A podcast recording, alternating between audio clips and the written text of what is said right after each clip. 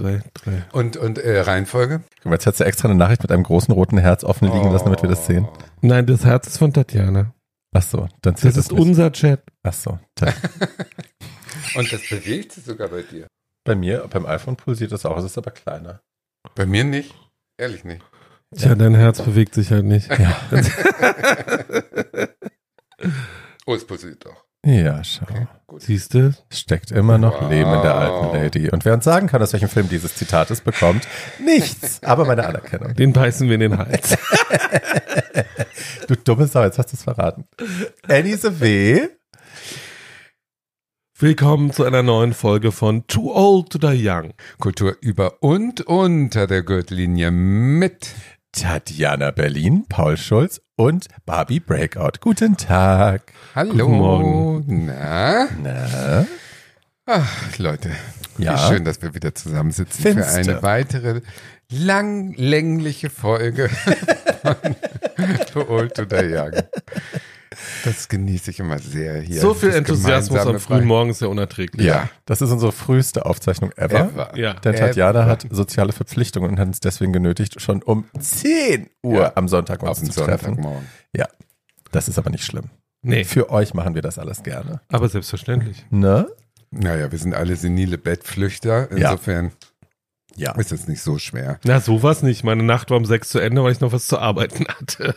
Naja, gut, aber sie war auch früh äh, begonnen, weil du Samstag nicht mehr ausgehst. Das stimmt nicht. Nee? Ich gehe Samstag. Ich war um nicht mehr zwei im. Bett. Na guck, Oh, ich war auch halb, kurz. halb zwei. Ah, Also ich war nicht aus, aber ich war um zwei im Bett. ja. Nee, ich gehe immer früh ins Bett dann. Also, Was Schlauer heißt denn früh? Um elf. Oh Gott, da könnte ich noch nicht schlafen. Naja, also ich auch so zwölf, halb eins eher, aber ich bin halt auch wirklich immer schon fünf, halb sechs dann wieder wach. Also ich, Ja. lange schlafen geht nicht. Nee. Aber auch schon lange Ja, nicht. Also es ist jetzt nicht so, dass das Nee, schon nur länger. im Alter so ist, sondern es ist immer schon. Also Ja. wir sind nicht senil, aber wir sind Bettflüchter. Ja, ja, Ja. ja. Ich werde immer so sauer, weil so Schlafgesundheit ist ja jetzt ein großes Thema. Ne? Seit ein paar Jahren wird ja immer darüber geredet, Mhm. dass man, was weiß ich, Krebs vermeiden kann, wenn man nur lange genug schläft und was weiß ich alles. Und ich kann einfach nicht. Also ich würde ja gerne. Ja, Aber aber, die nicht. Leute, die dann lange schlafen, leben halt länger. Ich bin die gleiche Zeit wach. Ich schaffe das dann halt nur in 70 Jahren. Du, Statt in wahrscheinlich Ist das 95. so. Wahrscheinlich ist das so. Man hat die gleiche Lebenszeit im On verbracht. Ja. Maybe. Maybe. Das Gute ist aber, ich habe aufgehört, dagegen anzukämpfen. Früher habe ich mich dann gezwungen, liegen zu bleiben. Auch wenn ich so manchmal, also manchmal unter der Woche, wenn ich arbeiten muss, werde ich halt auch um vier wach. Und dann habe ich mich früher dann so Oh. gezwungen, nein, du bleibst bis um 6.30 Uhr, bis dein Wecker klingelt, bleibst du hier liegen. Und das ist dann ja ganz scheiße. Nee, und das geht mittlerweile stehe ich nicht. einfach auf und mache irgendwas. Und dann, Nee, das, ja, das, das, Bin ich da bin okay. ich ganz bei dir, das könnte ich überhaupt nicht. Wenn ich morgens länger als, sagen wir mal, 15 Minuten im Bett liege, I, w- I get Nee. up so fuming, I could kill everyone. ja, Ich brauche immer siebeneinhalb Stunden, egal von wann bis wann. Und die Das schlafe kannst ich. du. Ja, deswegen siehst du so frisch aus.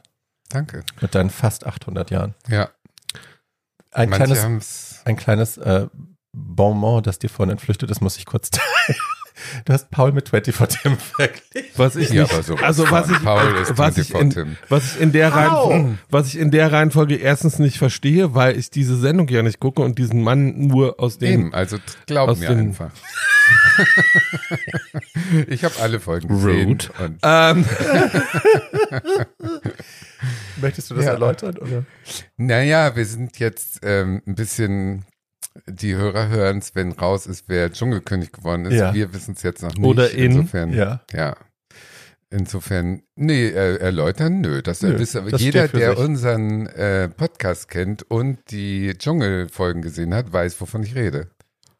Okay. 100 okay, Pro. ich, wenn das, also ich, äh, Ich sag's einfach so. ich würde es mich jedenfalls nicht in den Dschungel setzen und Scheiße und Käfer fressen. Ich ja. um andere sofort. Leute zu unterhalten. Tatjana sofort. Das Sofort. Das sofort. ist ja gar Ja, keine but Frage. you're a whore. Ja.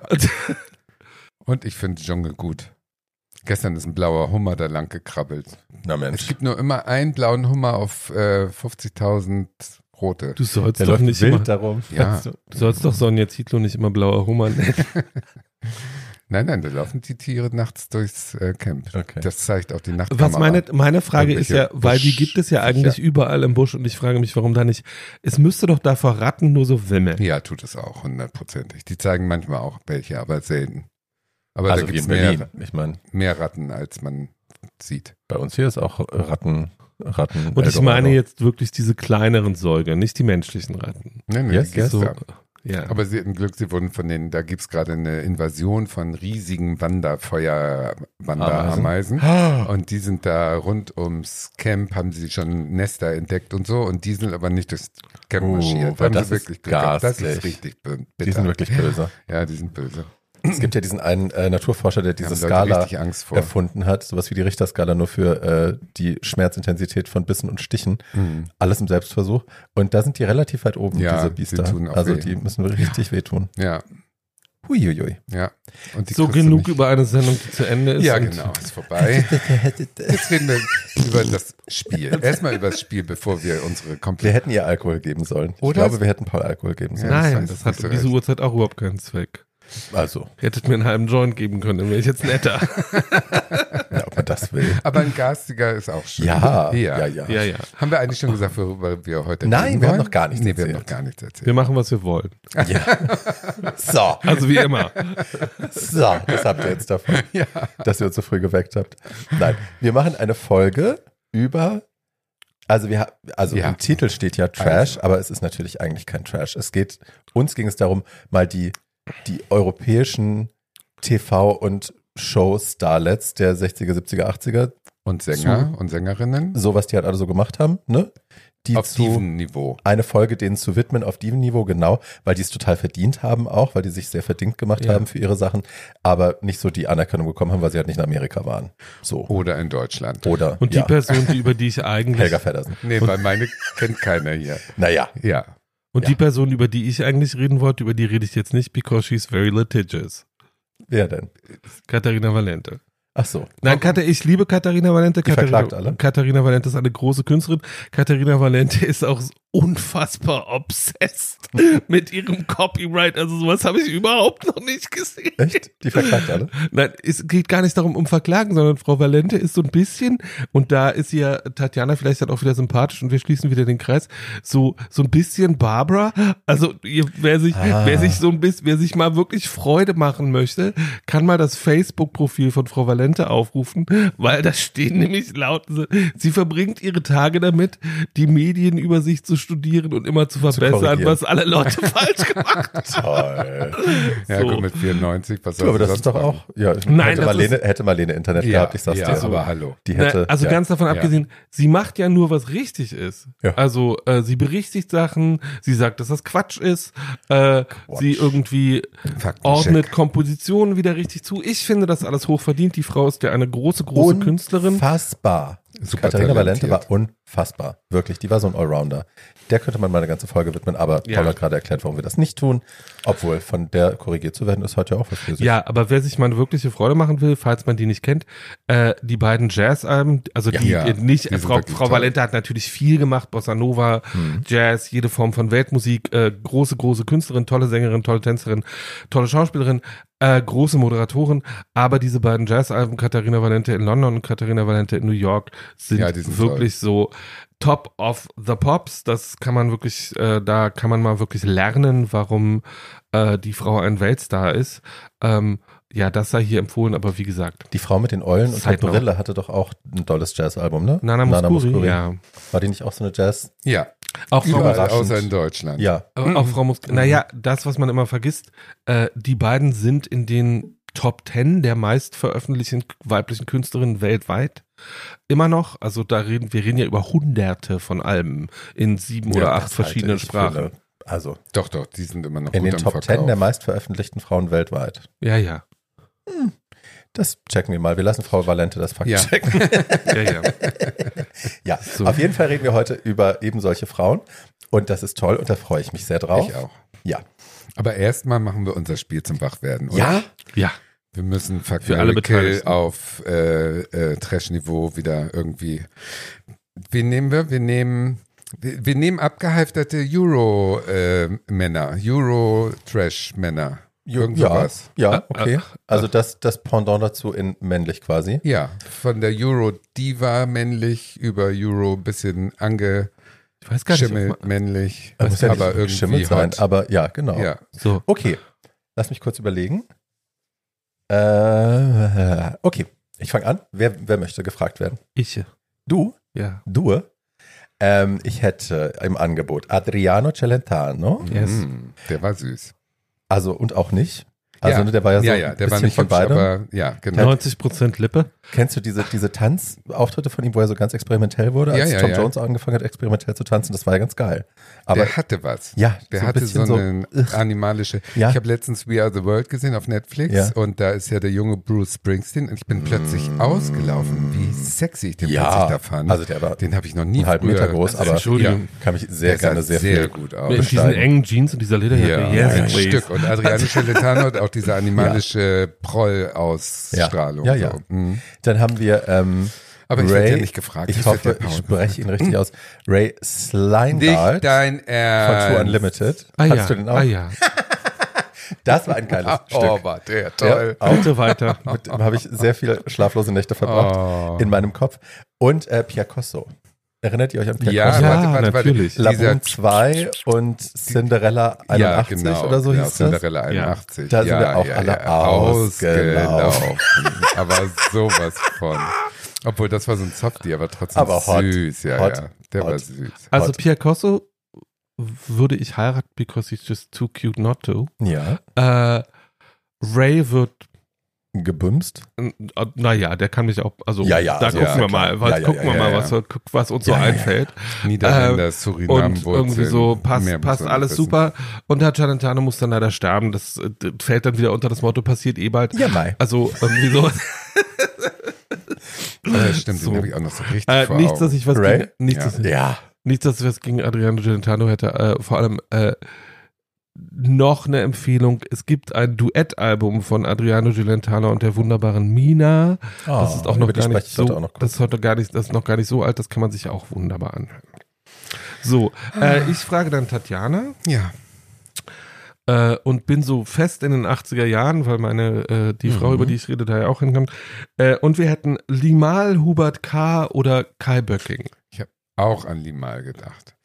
Also, Wir denken doch immer Ähm, alle an Limal, oder nicht? Nö. Limal würde ich heiraten, weil den fand ich früher richtig extrem süß. Der hat auch Ja? was von diesem Pierre Cosso, doch, der hat diesen Schmollmund und diese Das hat Ananasfrisur. überhaupt nichts für mich gemacht. Und Diese bin, Ananasfrisur äh, war immer-. Diese Ananasfrisur war für mich immer der komplette Abturn. Nee, gar nicht. Also richtig, richtig süß. Richtig süß.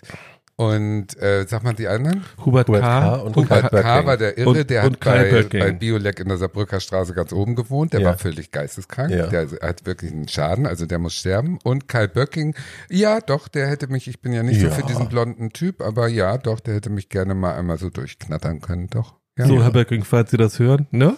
Lebt er noch? Ja. ja, bestimmt.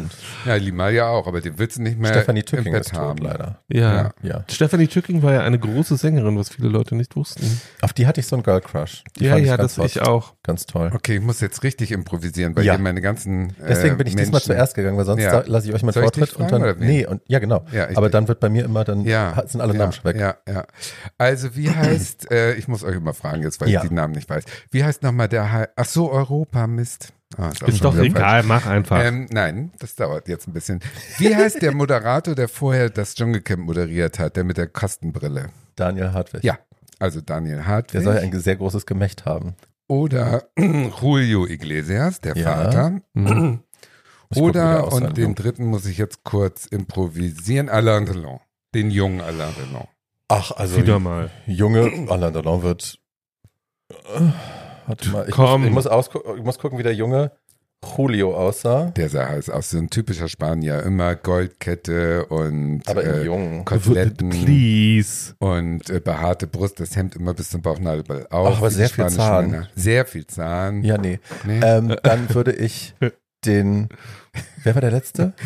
Ähm, Julio Iglesias, Daniel Hartwig Hartwig und? und Ach, Alain Delon. Alain ja, Delon. den jungen Alain Delon würde ich dann heiraten, Ja. damit wir jede Nacht bumsen können. Ja.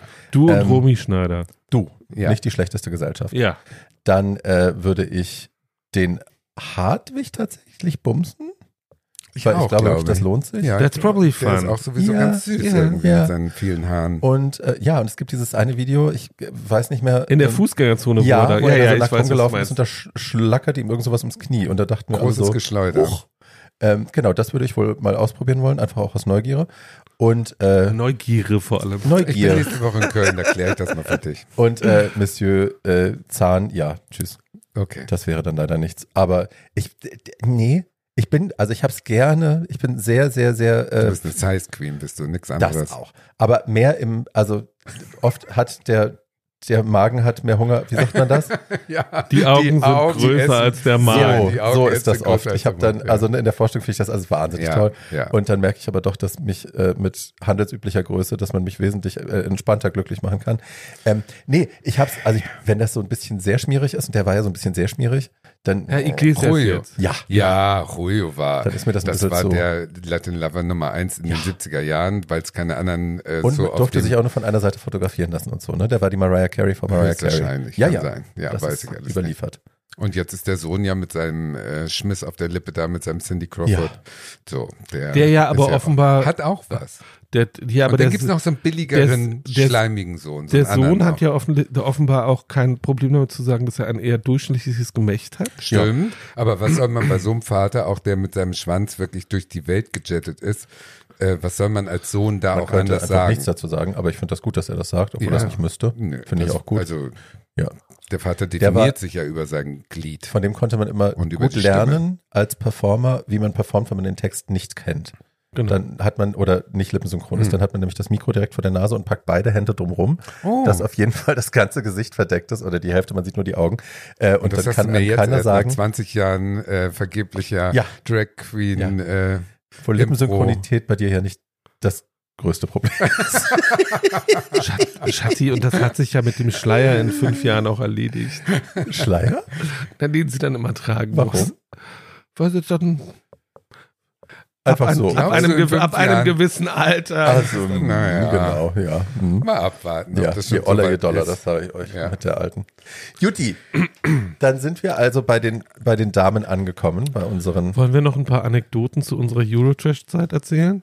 Oh, ich, ich würde sogar fast, also ich, ich stelle das mal zur Diskussion. Sollen wir nicht vielleicht sogar mal eine ganze Eurotrash-Folge machen? Weil ich finde, also Eurodance-Folge, nicht Eurotrash. Also, nee, hast du nicht so Leute hab- aus der Zeit, zu denen es so ganz viele schlimme Geschichten gibt? Und Ich bin ja, ich bin ja im Gegensatz zu, äh, zu, Zu euch, euch. sage ich jetzt mal, äh, ich war ja in der Zeit, wo Eurotrash wirklich so komplett on vogue war, äh, war ich ja nicht hier.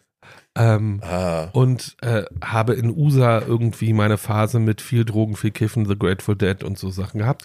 Äh, und habe das hatte ich mit 13 in Deutschland. Das und, hier auch sehr und gut. habe und habe mich in Courtney verliebt, äh, nachdem Kurt tot war, äh, den ich natürlich 24 Tim den ich natürlich 100. auch sehr geliebt habe. ähm, fick dich doch. und ähm, und deswegen, also als ich dann zurückkam und irgendwie wieder bewusst wurde, dann waren wir schon bei Charlie Lolois und Mental Theo und das hatte ja mit Eurotrash nicht mehr allzu viel zu tun, sondern war einfach nur furchtbar. Naja gut, also was wir in den nächsten Oder ist, Folgen ist machen, Snap besprechen wir dann auch. Eurotrash? ja, irgendwann Eurodance, ja. Ja, ja. Ja, So. ja, ja, ja. Also, wir reden über die, diese, diese Art von Diven. Ich knall jetzt mal ein paar Namen rein, die wir nicht machen, ne? aber die dazu gehören. Amanda? Lear. Milva. Ähm, Nana Muscuri, Katharina Valente. ja, so die, die Nummer, ne? Die, die Ebene. Und meins ist so ein bisschen ein Outlier, aber auch einfach, weil ich keine Lust hatte. Outlie? Outlier. Also meine, mal die Dame, über die ich heute rede, ist ja keine klassische europäische Diva in diesem Sinne. Ja, aber Ach so. für, Sondern- du musst uns halt verkaufen, in welchem Be Bezug Ja. sie zu dieser Ja, ja, Folge ja, ja, steht. ja, Ja, Ja, das weißt du mache ich schon. Ja. Ja. So, wer will denn anfangen? Tatjana, bitte. Nö. Ich habe euch vorher gefragt, ich will nicht die Erste sein. Okay. Nein. Dann fängt Barbie an. Okay. Ich rede von einer Frau, wenn ihr auf Instagram den gleichen Kanälen folgt wie ich, dann taucht die da in regelmäßiger Regelmäßigkeit auf. Ähm, ich habe die, ich kannte die vorher nicht, muss ich ehrlich gestehen, bis die dann immer wieder auf Instagram in, in irgendwelchen Tanzvideos da auftauchte. Und da war die doll. Raffaella Cara, von der ist die Rede. Oder Raffaella Cara. Ach, ich dachte, du machst Mina. Nein, Nein, kommst du darauf? Ich habe gesagt, ich spreche auch noch über Mina, kurz. Mina. Aber Und da in einem äh, Nebensatz. Dings, ähm, Dalida? Dalida gehört da auch mit rein, ne? In ja, die diese- jetzt keine Europäerin eigentlich, ne? Na Von Geburt ja. aus, aber ja, Ja. hat hier Geld Ja. verdient. Ja. Ähm, Okay. Ja, ja. So. Und in diesen Videos sieht man immer eine blond bebobbte Frau, also sie hatte immer so einen blonden Bob in Variationen, ähm, die in irgendwelchen 70er Jahre wilden Share-Kostümen eigentlich mit wilden homosexuellen Tänzern auf der Bühne umherwirbelt und dabei mit einem nicht ganz so dicken, großen Stimmchen ähm, irgendwelche Disco-Sachen, Disco-Schlager eher so äh, singt, aber halt ganz wild tanzt. Und das sieht ganz toll aus. Und ich wusste immer schon, ja, für die Italiener ist das irgendwie eine große Nummer. Ähm, aber so richtig auf dem Schirm hatte ich sie nicht, bis sie dann äh, 2021 gestorben ist. Tatsächlich. Weil dann, ich arbeite mit sehr vielen Italienern zusammen äh, bei Zalando, das war wirklich Volkstrauertag. Die waren wirklich alle, also die Gays und die Girls, alle super traurig und ein paar von den Heten auch. Und dann habe ich gemerkt, okay, also da ist mehr dran an der. Das interessiert mich dann schon. Und ähm, jetzt habe ich auf Disney Plus eine Doku entdeckt über sie, ein Dreiteiler, jeweils, eine, also jede Folge ist eine Stunde. Ähm, und die habe ich mir dann reinge zwirbelt irgendwann abends mal, weil ich keinen Bock hatte, immer den gleichen Scheiß zu gucken wie sonst. Und war wirklich positiv überrascht, ähm, was das für ein spannendes Leben ist, das sie hatte. Weil sie jemand, sie war echt die Vorreiterin in Italien, die hat äh, das Fernsehen revolutioniert. Sie war ganz, ganz, ganz oft die erste Frau, die sowas überhaupt gemacht hat in Italien, die erste Frau, die diesen Erfolg erreicht hat, die erste Frau, die das alleine machen durfte und so. Also sie hat ganz viel Feministisches erkämpft, ohne sich ja. jemals Feministin genannt zu haben, aber sie hat so Glasdecken zerbrochen im Laufe ihrer Karriere, eine nach der anderen. Und sie hat sich immer wieder neu erfunden. Also auch, ne, wenn wir denken immer, Madonna ist so die Queen of Reinvention. Ähm, Raffaella Carrà hat das hundert Male vorher schon gemacht, weil sie, und das finde ich inspirierend, sich an gewissen Punkten ihrer Karriere, wenn sie wieder was erreicht hatte, angefangen hat zu langweilen. Mhm. As ja, you do. Hat sie wirklich, also ne, den Olymp erreicht und dann saß sie oben und hat gedacht, pff, okay, und jetzt? Jetzt könnte ich das mein Leben lang weitermachen, dann geht es aber nur nach unten. Nö, ich mache was Neues. Ähm, das zeichnet ihr Leben so aus. Und jetzt kommen wir ein bisschen zum, zum Fleisch drumrum. Ähm, sie war, also ne, kurz um das zu umreißen, was sie eigentlich gemacht hat. Sie war natürlich, habe ich schon gesagt, Schwulenikone. Ähm, sie war Moderatorin, sie war Sängerin, sie war Schauspielerin, sie war Tänzerin. All in all diesen Dingen, außer vielleicht beim Moderieren, war sie nicht die Beste. Also sie hatte weder die beste Stimme noch war sie, äh, als sie war auf so einem Tanzkonservatorium eine Zeit lang, da Wie wurde Madonna. ihr nichts Großes bescheinigt. Ähm, und beim, Schau beim Film hat es auch nicht geklappt mit dem Schauspiel. Äh, also ne, sie war immer nicht die Beste, aber die Kombination dieser Dinge in Verbindung mit ihrer Persönlichkeit und mit ihrem Drive und ihrem Willen ähm, haben es dann dazu gemacht, dass sie eine der bekanntesten äh, Frauen Italiens wurde. So, ne? Und eine der erfolgreichsten auch und reichsten. ja. Ähm, sie wurde geboren 1943 am 18.06.43 in einer Kleinstadt bei Rimini als Raffaella Peloni. Ähm, und äh, also ihr Vater ist, hat die Familie verlassen. Sie hatte noch einen Bruder. Der Vater hat die Familie verlassen, als sie ein Jahr alt war, hat sich scheiden lassen von ihrer Mutter. Damals noch ein Riesending. Ne? Ähm, und hat sie Italien. sitzen lassen, genau, ja. in Italien äh, und dann auch noch Nachkriegsitalien, ne? Also die waren alle battlearm, mussten gucken, wie sie rumkommen und dann alleinerziehende Mutter mit zwei Kindern zu sein, war schon wirklich krass. Dementsprechend war ihre Mutter Iris auch ähm, eher, also ich weiß nicht, ob sie das vorher schon war, aber danach auf jeden Fall, sie war eher so eine harte Kalte, ähm, weil sie in ihrer Wahrnehmung der Vater sein musste auch. Sie musste die sagen, die sein, die Nein sagt. Sie musste die sein, die irgendwie Verbote einhält und Dinge durchbringt und guckt, dass die Kinder irgendwie was auf dem Tisch haben. Ähm, die Mutter war wohl so ein bisschen gefürchtet auch im Dorf. Also sie war wunderschön, wird es überliefert, aber ihr ein bisschen gefürchtet. Und äh, bei ihrer Oma Andrina hatte äh, die kleine Raffaela ähm, da hatte sie eher so den Anlaufpunkt, die Oma war die, die äh, auch ihre musischen Talente gefördert hat, die früh erkannt hat, das Kind will was anderes vom Leben als irgendwie einen reichen Mann heiraten und äh, Mutter werden, so. Ähm, die hat sie zu, zum Tanzunterricht geschleppt, die hat, äh, ist auch dafür verantwortlich, dass sie mit vier schon das erste Mal auf einer Bühne stand und ähm, was vorgetanzt hat in so einem kleinen, äh, in so einer kleinen gemacht. Aufführung. Ja, aber es wollte keiner sehen, Paul. Das war anders. Das ähm, es gibt, äh, man kann das in der Doku sehr schön sehen. Es gibt äh, Kinderfotos von ihr und ihrem Bruder und also ich meine, der Bruder war auch hübsch, aber sie war halt wirklich, also eine Ausnahmeschönheit als Kind, als erwachsene Frau dann nicht mehr so, aber als Kind wirklich. Du guckst diese Bilder an und denkst dir, meine Güte. Also da wirklich genetischer Jackpot, keine Ahnung, unfassbar, wie schön die war als kleines Mädchen. Ähm, sie hat sich dann da so ein bisschen, ne, ist da so rumgeeiert, hat so verschiedene Sachen versucht. Die sind, als sie acht gezogen ist, äh, als sie acht geworden ist, ist die ganze Familie nach Rom gezogen. Da hat sie dann ernsthafter angefangen mit Schauspielunterricht und Gesang und Tanz und dem ganzen Ding. Ist wie gesagt auf so eine auf so eine Tanzakademie ähm, ist sie gegangen, weil sie dachte, da hat sie große Chancen, prima Ballerina zu werden. Und äh, die haben die damalige Direktorin interviewt, die das nur so belächelt und sagt also Sie steht bei uns in keiner von den Abschlusszeugnissen, ist ihr Name vermerkt. Wir haben sie in die Klasse gelassen, wo jeder mittanzen durfte. Aber Legendenbildung, wie man Ja. das yes, macht. yes, yes, Ja. yes, yes, yes, yes. Ähm, genau, irgendwann haben sie ihr, hat die, ich glaube, dieselbe Direktorin hat ihr dann irgendwann gesagt, äh, junge Frau, äh, Sie haben schwache Knöchel. sie werden niemals prima Ballerina. Und dann hat sie das geschmissen und hat gesagt, okay, dann mache ich jetzt was anderes. Und dann hat sie, also im, im Verlauf der nächsten Jahre, sie ist jetzt schon ein, eine junge Frau, ähm, versucht sie sich halt überall mal so ein bisschen aus, ähm, versucht es auch beim Schauspiel und äh, es gibt ganz süße Filmaufzeichnungen von ihr, wo sie da irgendwie so Nebenrollen spielt. Sieht süß aus, äh, hat den Körper einer Frau, das Gesicht eines Kindes. So, kommt ja auch bei vielen gut an. Ja. Schweine seid ihr. Ähm, Und blauäugig und blond, ne? also blauäugig weiß ich nicht. Das war ja damals eh alles schwarz-weiß.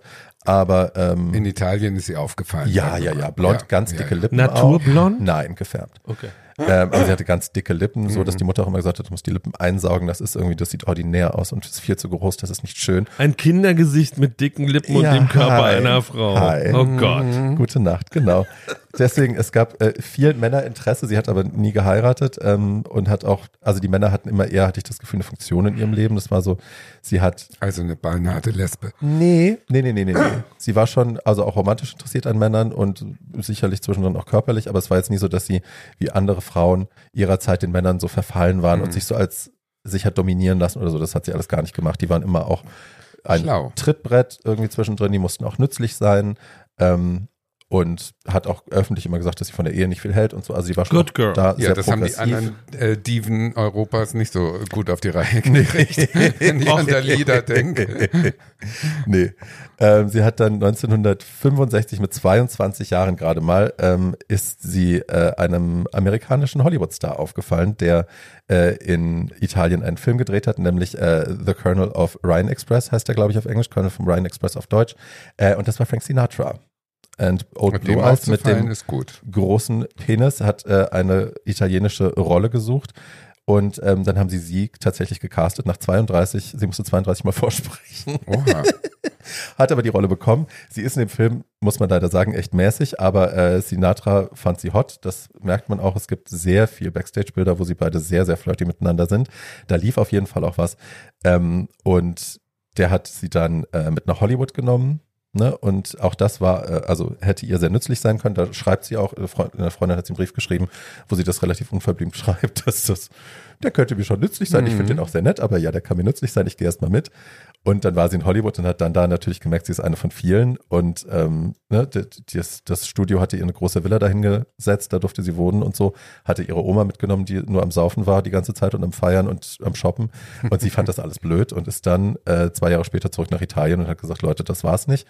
Ähm, ich will lieber hier Hilde. wieder bei nichts anfangen, als mich Ja. da drüben irgendwie vorgestellt werden als die, als die Freundin vom Chef und so. Mhm. Das ist unter meiner Würde. Ich habe andere Pläne.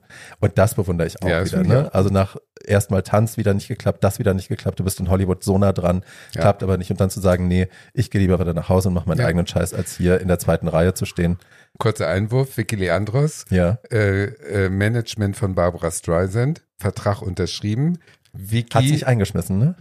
Vicky steht am Flughafen Hamburg. Die Maschine nach Amerika ist bereit. Die Weltkarriere ist vor ihren Füßen und sie steigt nicht ein, weil sie sich dann doch nicht traut Ja.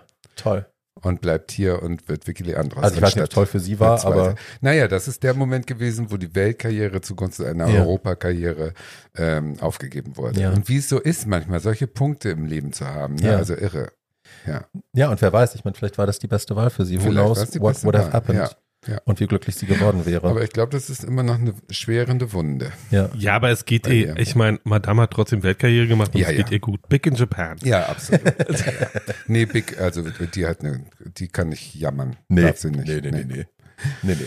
Also sie ist zurück in Italien, ne? sie macht weiter so ein bisschen Film. Ähm, das italienische Fernsehen ist zu dem Zeitpunkt äh, noch sehr in den Kinderschuhen. Es ist alles sehr, sehr brav, sehr katholisch. Ne? Frauen kommen eher so als Kesser Sidekick vor, die dürfen halt irgendwie mit relativ zugeknöpfter Garderobe noch, das war alles noch lange vor der sexuellen Revolution im Fernsehen, ähm, dürfen die halt so Sidekicks sein, aber es darf halt, ne, eine Frau spielt da nicht die Hauptrolle. Die Männer moderieren, die Männer machen, die Männer tun, so wie es bei uns ja auch war.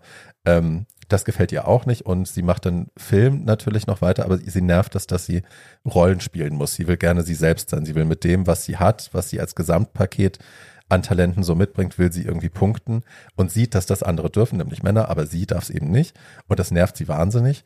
Ähm, und dann äh, begibt es sich bei einem kleinen TV-Dreh auf der spanischen Treppe total bekloppt, äh, trifft sie auf äh, Gianni Boncompani, der war äh, Radio- und TV-Moderator, elf Jahre älter als sie, ähm, und der war so ein bisschen die Stimme der aufkeimenden, wilderen Jugend in Italien, die Veränderung wollte und er wollte das vorantreiben. Er wollte im Radio und auch im Fernsehen, in seinen beiden Wirkungsbereichen wollte er das so ein bisschen vorantreiben, dass sich Dinge verändern, dass die jünger werden, dass die entstaubt werden. Und die beiden treffen sich bei diesem Dreh. Er, er äh, interviewt sie da und sie liegt irgendwie auf der, in so einem Bett auf der italienischen Treppe, auf der spanischen Treppe. Kein Mensch weiß warum. Aber das war das Konzept. Ja, TV. Ähm, da treffen sie sich und gehen dann ähm, zögerlich erst, aber dann doch äh, auch fest eine Partnerschaft ein. Ähm, sie fühlt sich bei ihm sicher. Er ist sicherlich auch so ein bisschen Vaterersatz für sie. Ne? Wie gesagt, elf Jahre älter, der ist schon geschieden, hat äh, zwei Kinder aus der ersten Ehe.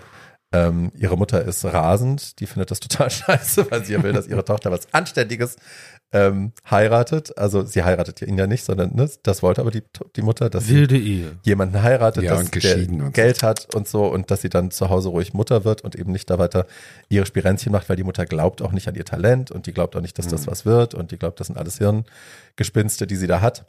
Aber ja, ähm, dieser Gianni Boncompani ist dann die nächsten, ich weiß gar nicht wie viele Jahre, also eigentlich bis an ihr Lebensende bleibt er an ihrer Seite als Freund, als Produzent, als der, der ihre Lieder später schreibt, der Mhm. ihre Shows, der da Regie führt. Also der ist ein wichtiger Teil in ihrem Leben und auch diese Kinder sind dann sehr nah an ihr dran. Ähm, und das ist auch für die nächsten Schritte ihrer Karriere sehr entscheidend. Sie ist dann ähm, 69, wir befinden uns immer noch in der Zeit, wo das alles nicht möglich ist im Fernsehen. Ne? Nichts davon ist möglich. Und sie, Diese Katze bringt mich um. Tatjana sie muss ein- nachher noch Sie wohin. guckt einen so böse an. ja, ja. Tatjana muss nachher noch wohin und hat einen dunklen, Sie, ja. edlen Pullover an und die Katze hart natürlich und will immer kuscheln. Ja. Und jetzt, äh, ja, jetzt Hat ist sie Tatjana, ge- hat sich gestarrt. jetzt, Sie ja, hat mich so angestarrt die ganze Zeit. Jetzt hat sie ich dich dachte, erklimmt. Ja. Okay. ja. Herr Klimt ist auch ein schönes 69 kommt dann Nino Ferré, also ein französischer Sänger, ur ursprünglich aus Italien, aber ähm, in Frankreich groß geworden, berühmt geworden. Äh, Sänger und Komponist kommt nach Italien, um dann eine Fernsehsendung ähm, zu moderieren und er spricht eigentlich kein gutes Italienisch und die suchen eben einen Sidekick. Das ist übrigens der Typ, der Un Agno d'Amor komponiert hat, den Oh, Song aus aha. dem Almodovar-Film. Ja. Großer Melly Magic Nummer, wer es noch Ja. nicht gesehen hat, ich pack's in die Shownotes. Ähm, genau, die suchen für ihn halt einen Sidekick und fragen sie und ne, damit sie auch so ein bisschen mit Italienisch helfen kann und so. Und dann sagt sie, ja, ich würde das machen. Unter der Bedingung, dass ich drei Minuten, also ich glaube, fünf oder sechs Folgen sollten gemacht werden. Und sie sagt, ich will in der ersten Show, gebt ihr mir drei Minuten, wo ich machen kann, was ich will, und ich werde nichts tun außer tanzen. Mhm. That's it. Das ist die Bedingung. Und alle denken sich, die spinnt doch. Aber gut, lassen wir uns drauf ein, weil das Gutes Fernsehen. Ja, nee, da, die denken alle, die spinnt. Das floppt und Wenn es gut die wird, Leute ist es lachen gut. Wenn es schlecht tot. wird, ist es auch gut. aber dann haben wir die alte halt, ne, haben wir die bekommen und gut ist. Und äh, sie macht das und sie ist damals schon, ne, weil wir sind jetzt, also es, es fängt langsam, das, das ganze Hippie-Zeug fängt an.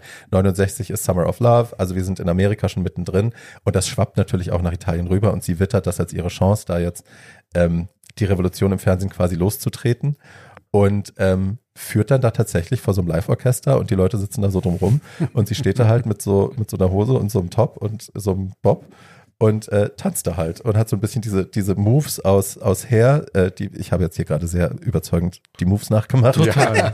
War sehr schön. I know, ich kann das. Ähm, ähm, tanzt die da drei Minuten und wer hätte es gedacht, es ist wirklich die Revolution schlechthin. Die ganze alte Garde der Fernsehwichser ähm, schäumt am Mund, äh, wie sowas Belangloses und Triviales und aber auch Erotisches und Anzügliches da überhaupt Platz haben kann. Und sie geht damit 50 Jahre später noch viral. Schatzi. Ja. Und it's, it's a fucking sensation. Und die Jugend rastet aus. Sie ist ab sofort, ist sie irgendwie, ne, das im, im Fernsehen sichtbare äh, Symbol der Revolution, die da kommt. Und ähm, weil das so ein Riesenerfolg ist, kriegt sie das jetzt für die nächsten Sendungen, die noch kommen. Also es war ja erst nur für die erste Folge äh, angedacht, aber für die nächsten Folgen darf sie, muss sie jetzt auch, wird sie gleich verpflichtet. Und ab da geht's rasant nach oben mit der Karriere. Also da ist sie dann und dann ist sie bei dem nächsten und dann darf sie da moderieren und da moderieren und da moderieren und dann werden ihr Shows auf den Leib geschneidert und es wird immer mehr darf sie eben all diese Talente, die sie in ihrem Bouquet hat, eben auch hinzufügen. Also dann wird sie nämlich die Moderatorin, dann die Sängerin, dann darf sie da auch wieder, der, ihr Ex-Freund hat gesagt, die hat keine Stimme, ich kann besser singen.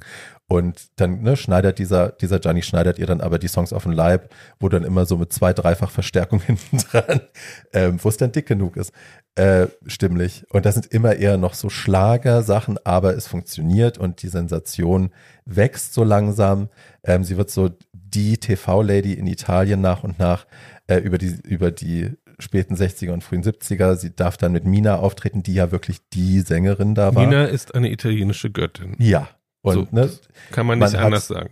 das, das Aufeinandertreffen der beiden, dass quasi Mina und sie in derselben Show sich einen Abend lang die Bühne teilen und beide singen, haben alle gedacht, das schafft die nicht. Ne? Mhm. Die stinkt da ab. Und Mina hat abgeliefert ohne Ende. Und die sah ja toll aus mit diesem Make-up und dieser fehlenden Augenbraue, mit diesem Eulenauge toll.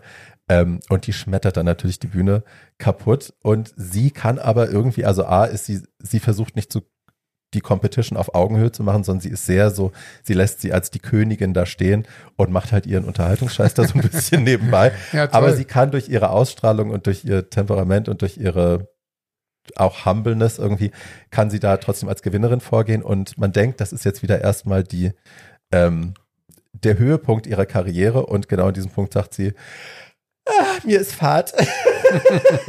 ich mache jetzt was anderes.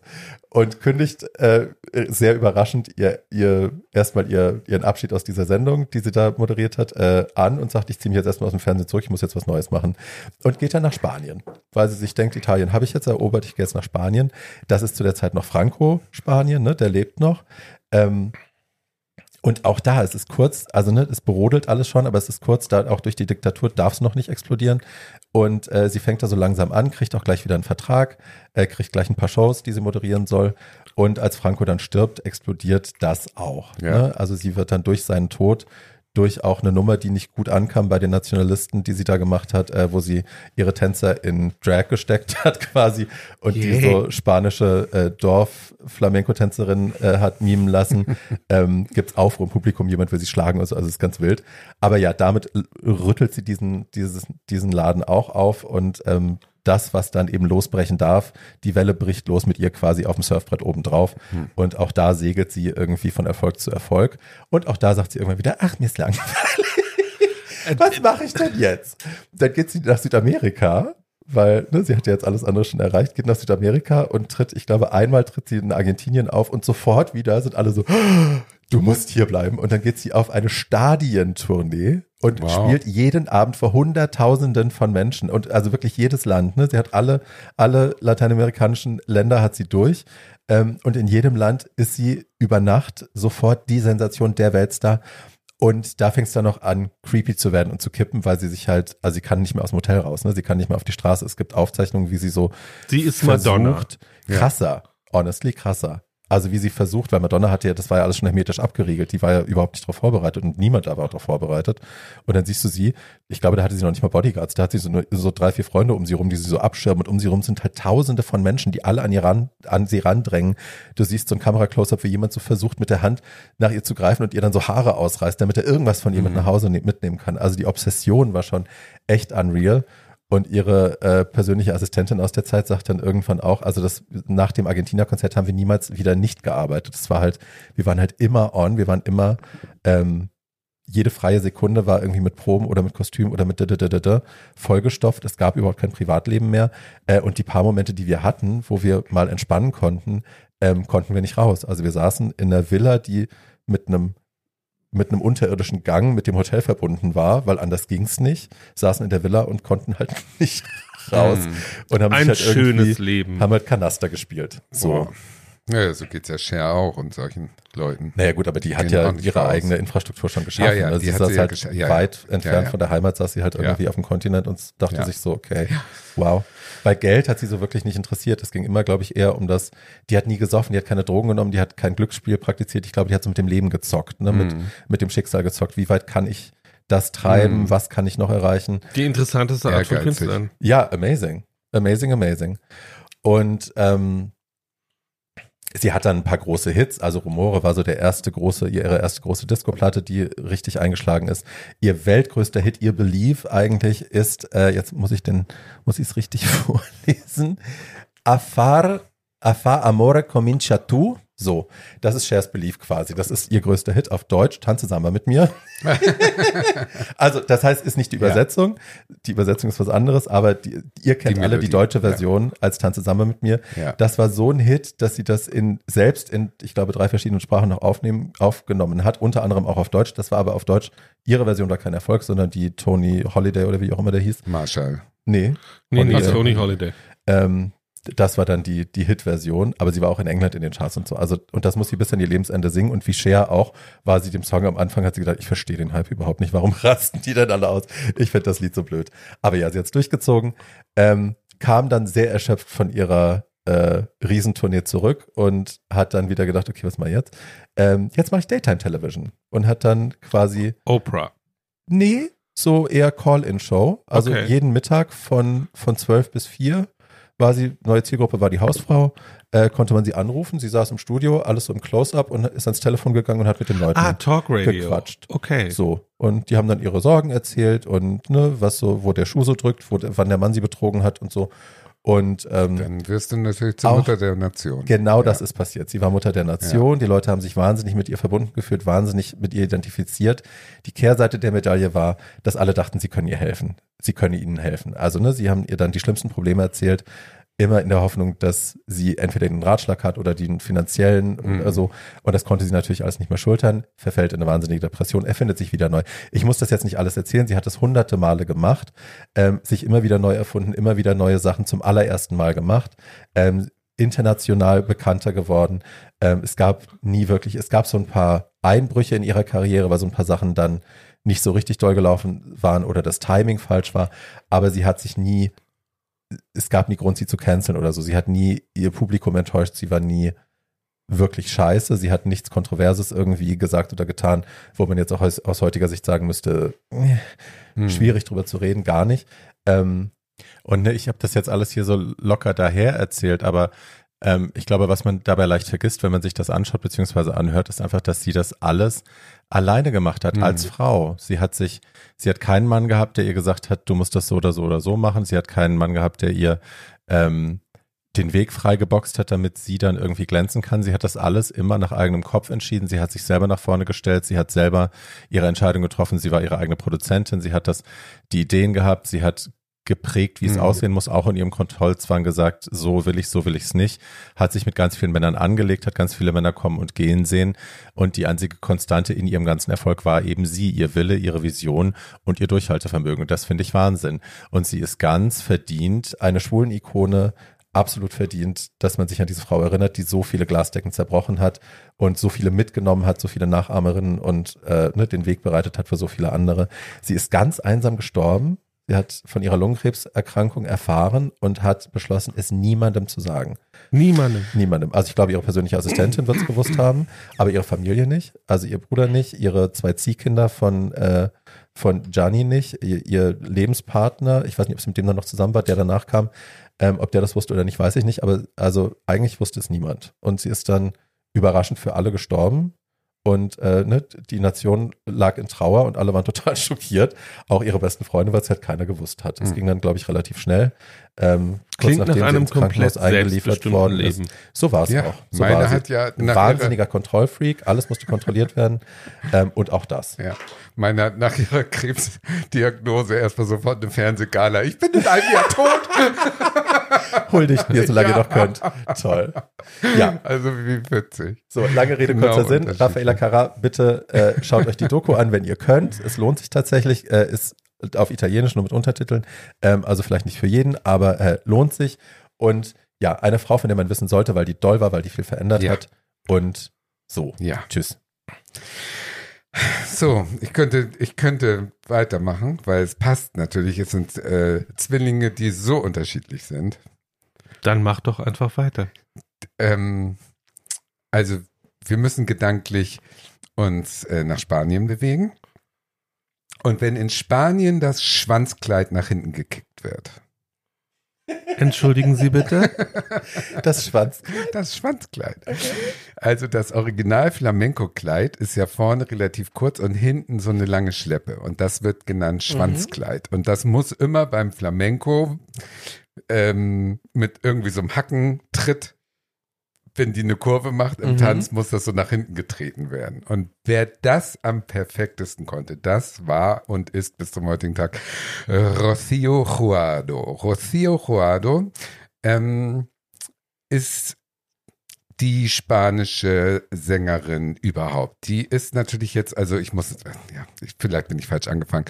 Äh, Die spanischen Zuhörer unter uns, die werden jetzt entweder mit den Augen rollen oder sich freuen, dass ich drüber rede. Wenn sie mit den Augen rollen, liegt Pech. das daran, dass äh, Rocío Joado in der heutigen Generation völlig vergessen ist und in der Oma-Generation an die gute alte Zeit erinnert und das heißt auch vor 1975, 75 ist glaube ich das Franco-Regime äh, kaputt gegangen, aber auch in der Zeit davor gab es natürlich Unterhaltungsshows und Fernsehshows und da war Rocío Joado eine der ganz großen. Warum? Sie hat ähm, im Prinzip Volkslieder gesungen, ähm, regionale Volkslieder, sag ich jetzt mal, also Flamenco und wie sie alle heißen. In diesen ganzen spanischen Provinzen haben die ja ihre ganz eigenen Traditionen. Sie kommt aus Cadiz, also Andalusien, Sevilla und so ganz stolze, unabhängige Menschen mit äh, die, äh, sobald sie irgendwie eine Kastagnette sehen, dann springen die ja auf und klacken mit ihren Absätzen und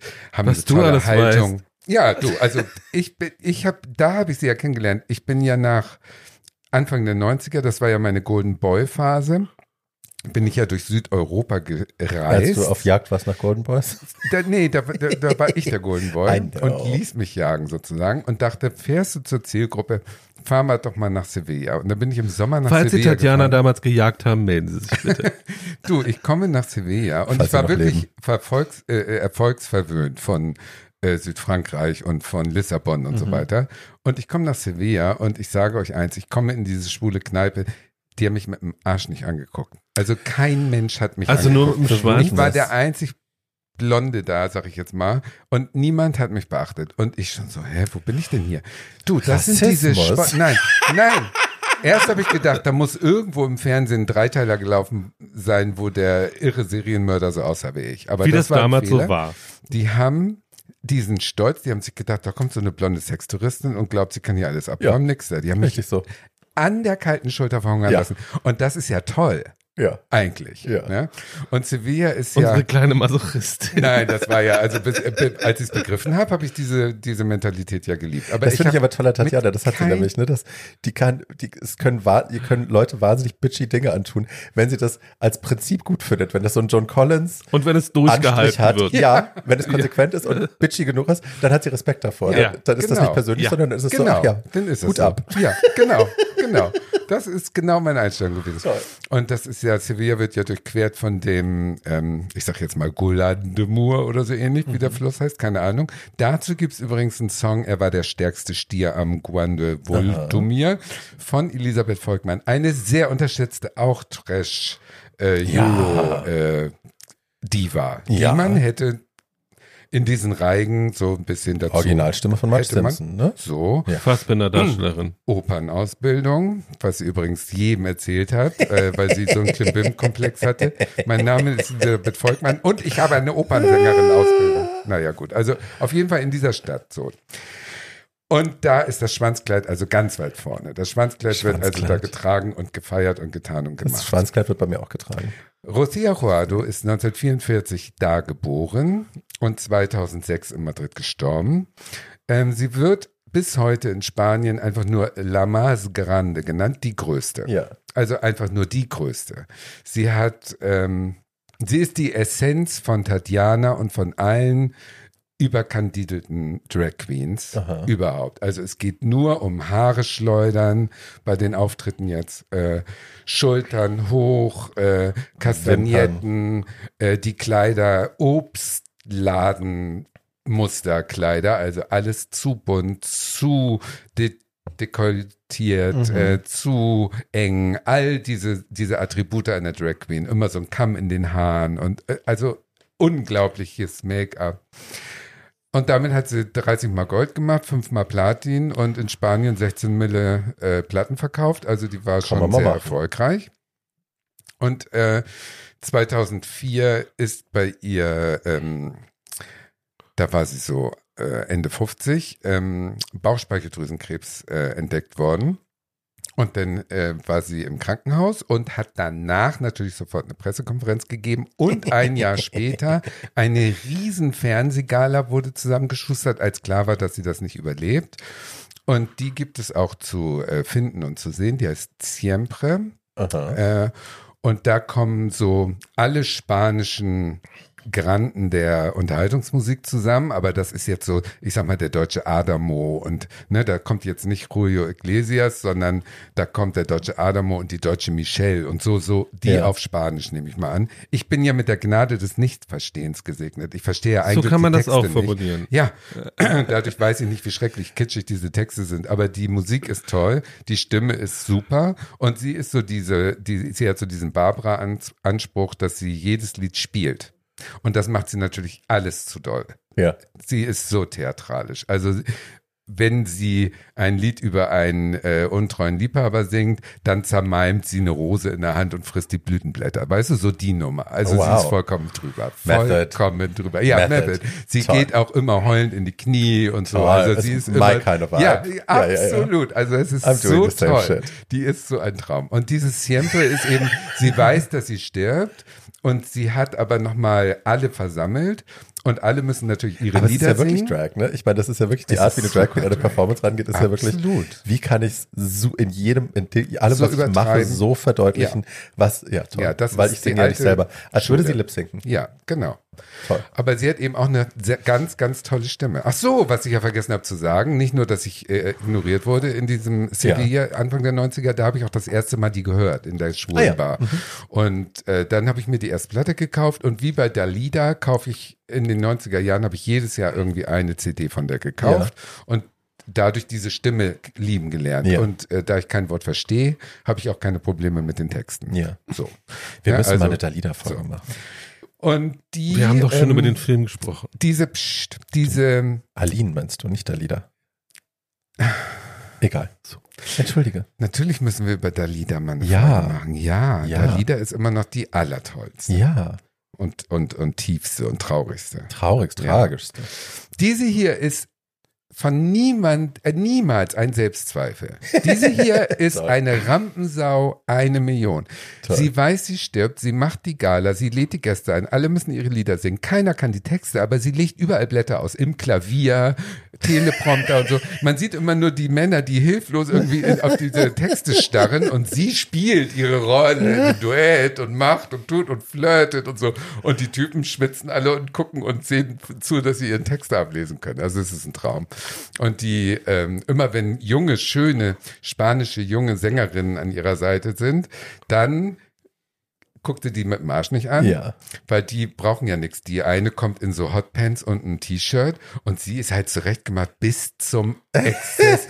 und die, die Ich Kleine an diesen, rührt da an so diesen los. Auftritt mit Cher und Tina denken, mit dieser alten, mit dieser geschminkten Wolke, mit diesem ja, Haar. Kate, Kate Smith, ja, Genau, ja, wie so. sie die links liegen So, lassen. ja. Ja. ja, genau so, genau so. Und sobald eine spanische, die spanischen Sängerinnen, es gibt ja auch die Montserrat Caballé Abteilung, so, wenn so eine da reinwalzt, ne, dann ist sie natürlich total nett und Ja, auf kollegial Augenhöhe. und auf, auf ja so, genau, weil die dann nicht Ja. so toll aussieht wie sie. Und das ist aber so, dass das Publikum, man weiß, sie stirbt und Es ist so, äh, es rührt einen so sehr. Ja. Also es ist wirklich, das sind diese Melodien dieser Lieder sind so toll und äh, immer so ein Tick melancholisch, trotz des ganzen Stolzes und Schultern und Ja. Haare und wer, ne? Es ist eine ganz tolle Doku, also, also nicht Doku, es ist ein Konzert, ja, aber zusammengeschnitten. Kann man sich mal angucken. Billig gemacht, aber toll. So. Und ähm, die Männer natürlich Ist auch auch ist alle. alles Autobiografietitel heute. Ja. Ich verstehe ja nichts. Billig gemacht, aber toll. Alles gut. Die Männer Ja, natürlich, diese spanischen Männer haben ja alle diese äh, Alle. gegelten Alle. Haare nach hinten, die Locken lang, äh, Goldkettchen, Alle. Hemd bis zum Bauchnabel Ja, auf, behaarte alle. Brust, weißes Kommen Hemd. so auf die Welt. kommen so in dieses, Tatjana. sehen so aus. Diese Sänger sehen alle so aus. Die sehen wirklich alle, die da auftreten, sehen alle so aus. Bis auf die Schwulen, das sind natürlich auch ganz schlimme Tuntenwracks dazwischen. ganz schlimm. Also die sehen aus wie Harald Glöckler. wirklich. Die er jetzt Und gerade im. Allegedly. hatte. Bei der, bei der Fashion Week. Die hat viel Geld ausgegeben. Ja, Anyway, aber ganz, ganz Anyway. Also so, Ja, ja, ja. und die, äh, diese Supertucken, die sind natürlich dramatisch. Aber das schönste Duett ist mit so einem spanischen Adamo, sag ich jetzt mal, mit so einer ganz furchtbaren Tunte, die gar nicht schauspielern kann. Und die singen so ein Scheidungsduett, nehme ich an, ich verstehe ja nichts. Und das ist das traurigste Lied von allen. Da spielt sie richtig gut, also richtig toll. Gut, das wollte ich alles gar nicht erzählen. Also, Aber das ist schön. ja. Ähm, sie stirbt also dann ein Jahr später. Sie kriegt in Madrid natürlich, wird sie aufgebahrt, Tage Nationales, und Wochen ja. lang und die Spanier prozessieren an diesem äh, Wochenlang Sarg bei der Hitze? Wochenlang, Alle. Ja, alle, alle. Haaren und Goldkette und, Und dann wird sie äh, durchs Alle. Land getragen, sozusagen. Von Verallgemeinerungen sechs, sind nicht so äh, ihre Sache. Nein, Nein, von sechs äh, spanischen Hengsten wird sie da durchs Land gezogen. Und ähm, Von Männern, jetzt, von Männern oder von Pferden? das lasse ich offen. Und jetzt liegt sie also in ihrem eigenen Mausoleum in irgendeinem äh, San Jose, keine Ahnung, wo es ist. Und dann ist natürlich vor dem Mausoleum auch eine riesen Gut vorbereitet. Statue von ihr. Und es gibt jedes Jahr, also auch jetzt 2024, wenn man das eingibt, dann sieht man einen Kalender von spanischen Kultur. Ähm, Termin, da sind immer Hommagen und immer Ja. Konzerte mit ihren Liedern und so. Also die wird bis heute heiß, heiß geliebt. Ja. So. Aber Und nicht ganz unkontrovers, die Dame, oder? Genau, jetzt kommen wir zu der Biografie Ja. so ein bisschen. Ähm, und da ist wieder diese Tina Turner ähm, ähm, Ähnlichkeit. Sie ist also die Tochter eines Obstpflückers im Prinzip, die in Andalusien Obst erntet als Kind. Äh, in so einer Orangenplantage stelle ich mir das jetzt vor. Und ähm, nach Feierabend sitzen die am Lagerfeuer und spielen Flamenco, so nach dem Motto. Okay. Und sie singt und äh, hat eine tolle Stimme, so, schon als Kind. Und während sie also Obst pflückt und von Baum zu Baum im schwingenden Kleidchen ähm, sich den Saft der süßen Orange über ihren schwellenden Busen presst, Naranja. denkt sie höchstwahrscheinlich, dass sie äh, mehr verdient hat vom Leben und macht so Radiowettbewerbe mit und gewinnt, wird bekannt dadurch, dass sie eigentlich jeden Wettbewerb gewinnt, wo sie mitmacht. Mhm. Immer, immer, immer. Und, Immer. Immer. Dann, ähm, sie ist noch keine 16. Mit 16 darf man erst Flamenco tanzen, weil der erotisch so aufgeladen ist in Spanien in der Zeit. Sie ist 44 geboren, also reden wir jetzt von äh, 60. Ende, ja, Ende der 50er, Anfang der 60er. Und äh, sie macht sich also zwei Jahre älter, was ja ungewöhnlich ist für, für Diven, um da mitzumachen. Und sie gewinnt auch all diese Flamenco-Geschichten. Und dann belebt sie eine, ein, ein Genre, was wir eben nicht kennen. Kolpa heißt das, das ist äh, traditionelle Volksmusik, sag ich mal, aus dieser Gegend.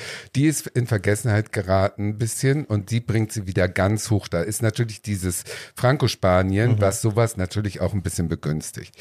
Ähm, zu Kolper muss ich was zitieren aus Wiki Brief und das ist so absurd, was da steht. Und Wiki ist ja eigentlich eine gute äh, Recherche, denk, denkt man, ne? naja, ich Na meine, ja. das ist halt Ich, ich, peer-based, ne? Kann jeder was werden- schreiben. Ihr werdet jetzt schreien, höchstwahrscheinlich. Also ich muss es wörtlich kopieren. Kolper, was Kolper ist, ne? Volkslied, Volkslied, populär in den 30er und 40er Jahren. Texte über marginalisierte Figuren wie Prostituierte, Fran Matrosen, Sträflinge, Homosexuelle. Roma und so weiter. Sie haben Themen, die auf der Unrechtmäßigkeit aller Beziehungen außerhalb der anerkannten heterosexuellen Ehe basieren. Das muss man sich erstmal überlegen, Mhm. was das bedeutet. Also nichts, nur die heterosexuelle Ehe ist gut, alles andere ist schlimm. Es sind Geschichten von Ja. schiefgelaufener Liebe von Frauen, die die Grenzen sexueller Sitte überschreiten. Oh, the bad also girl. mit anderen Worten, Shady Dame from Seville.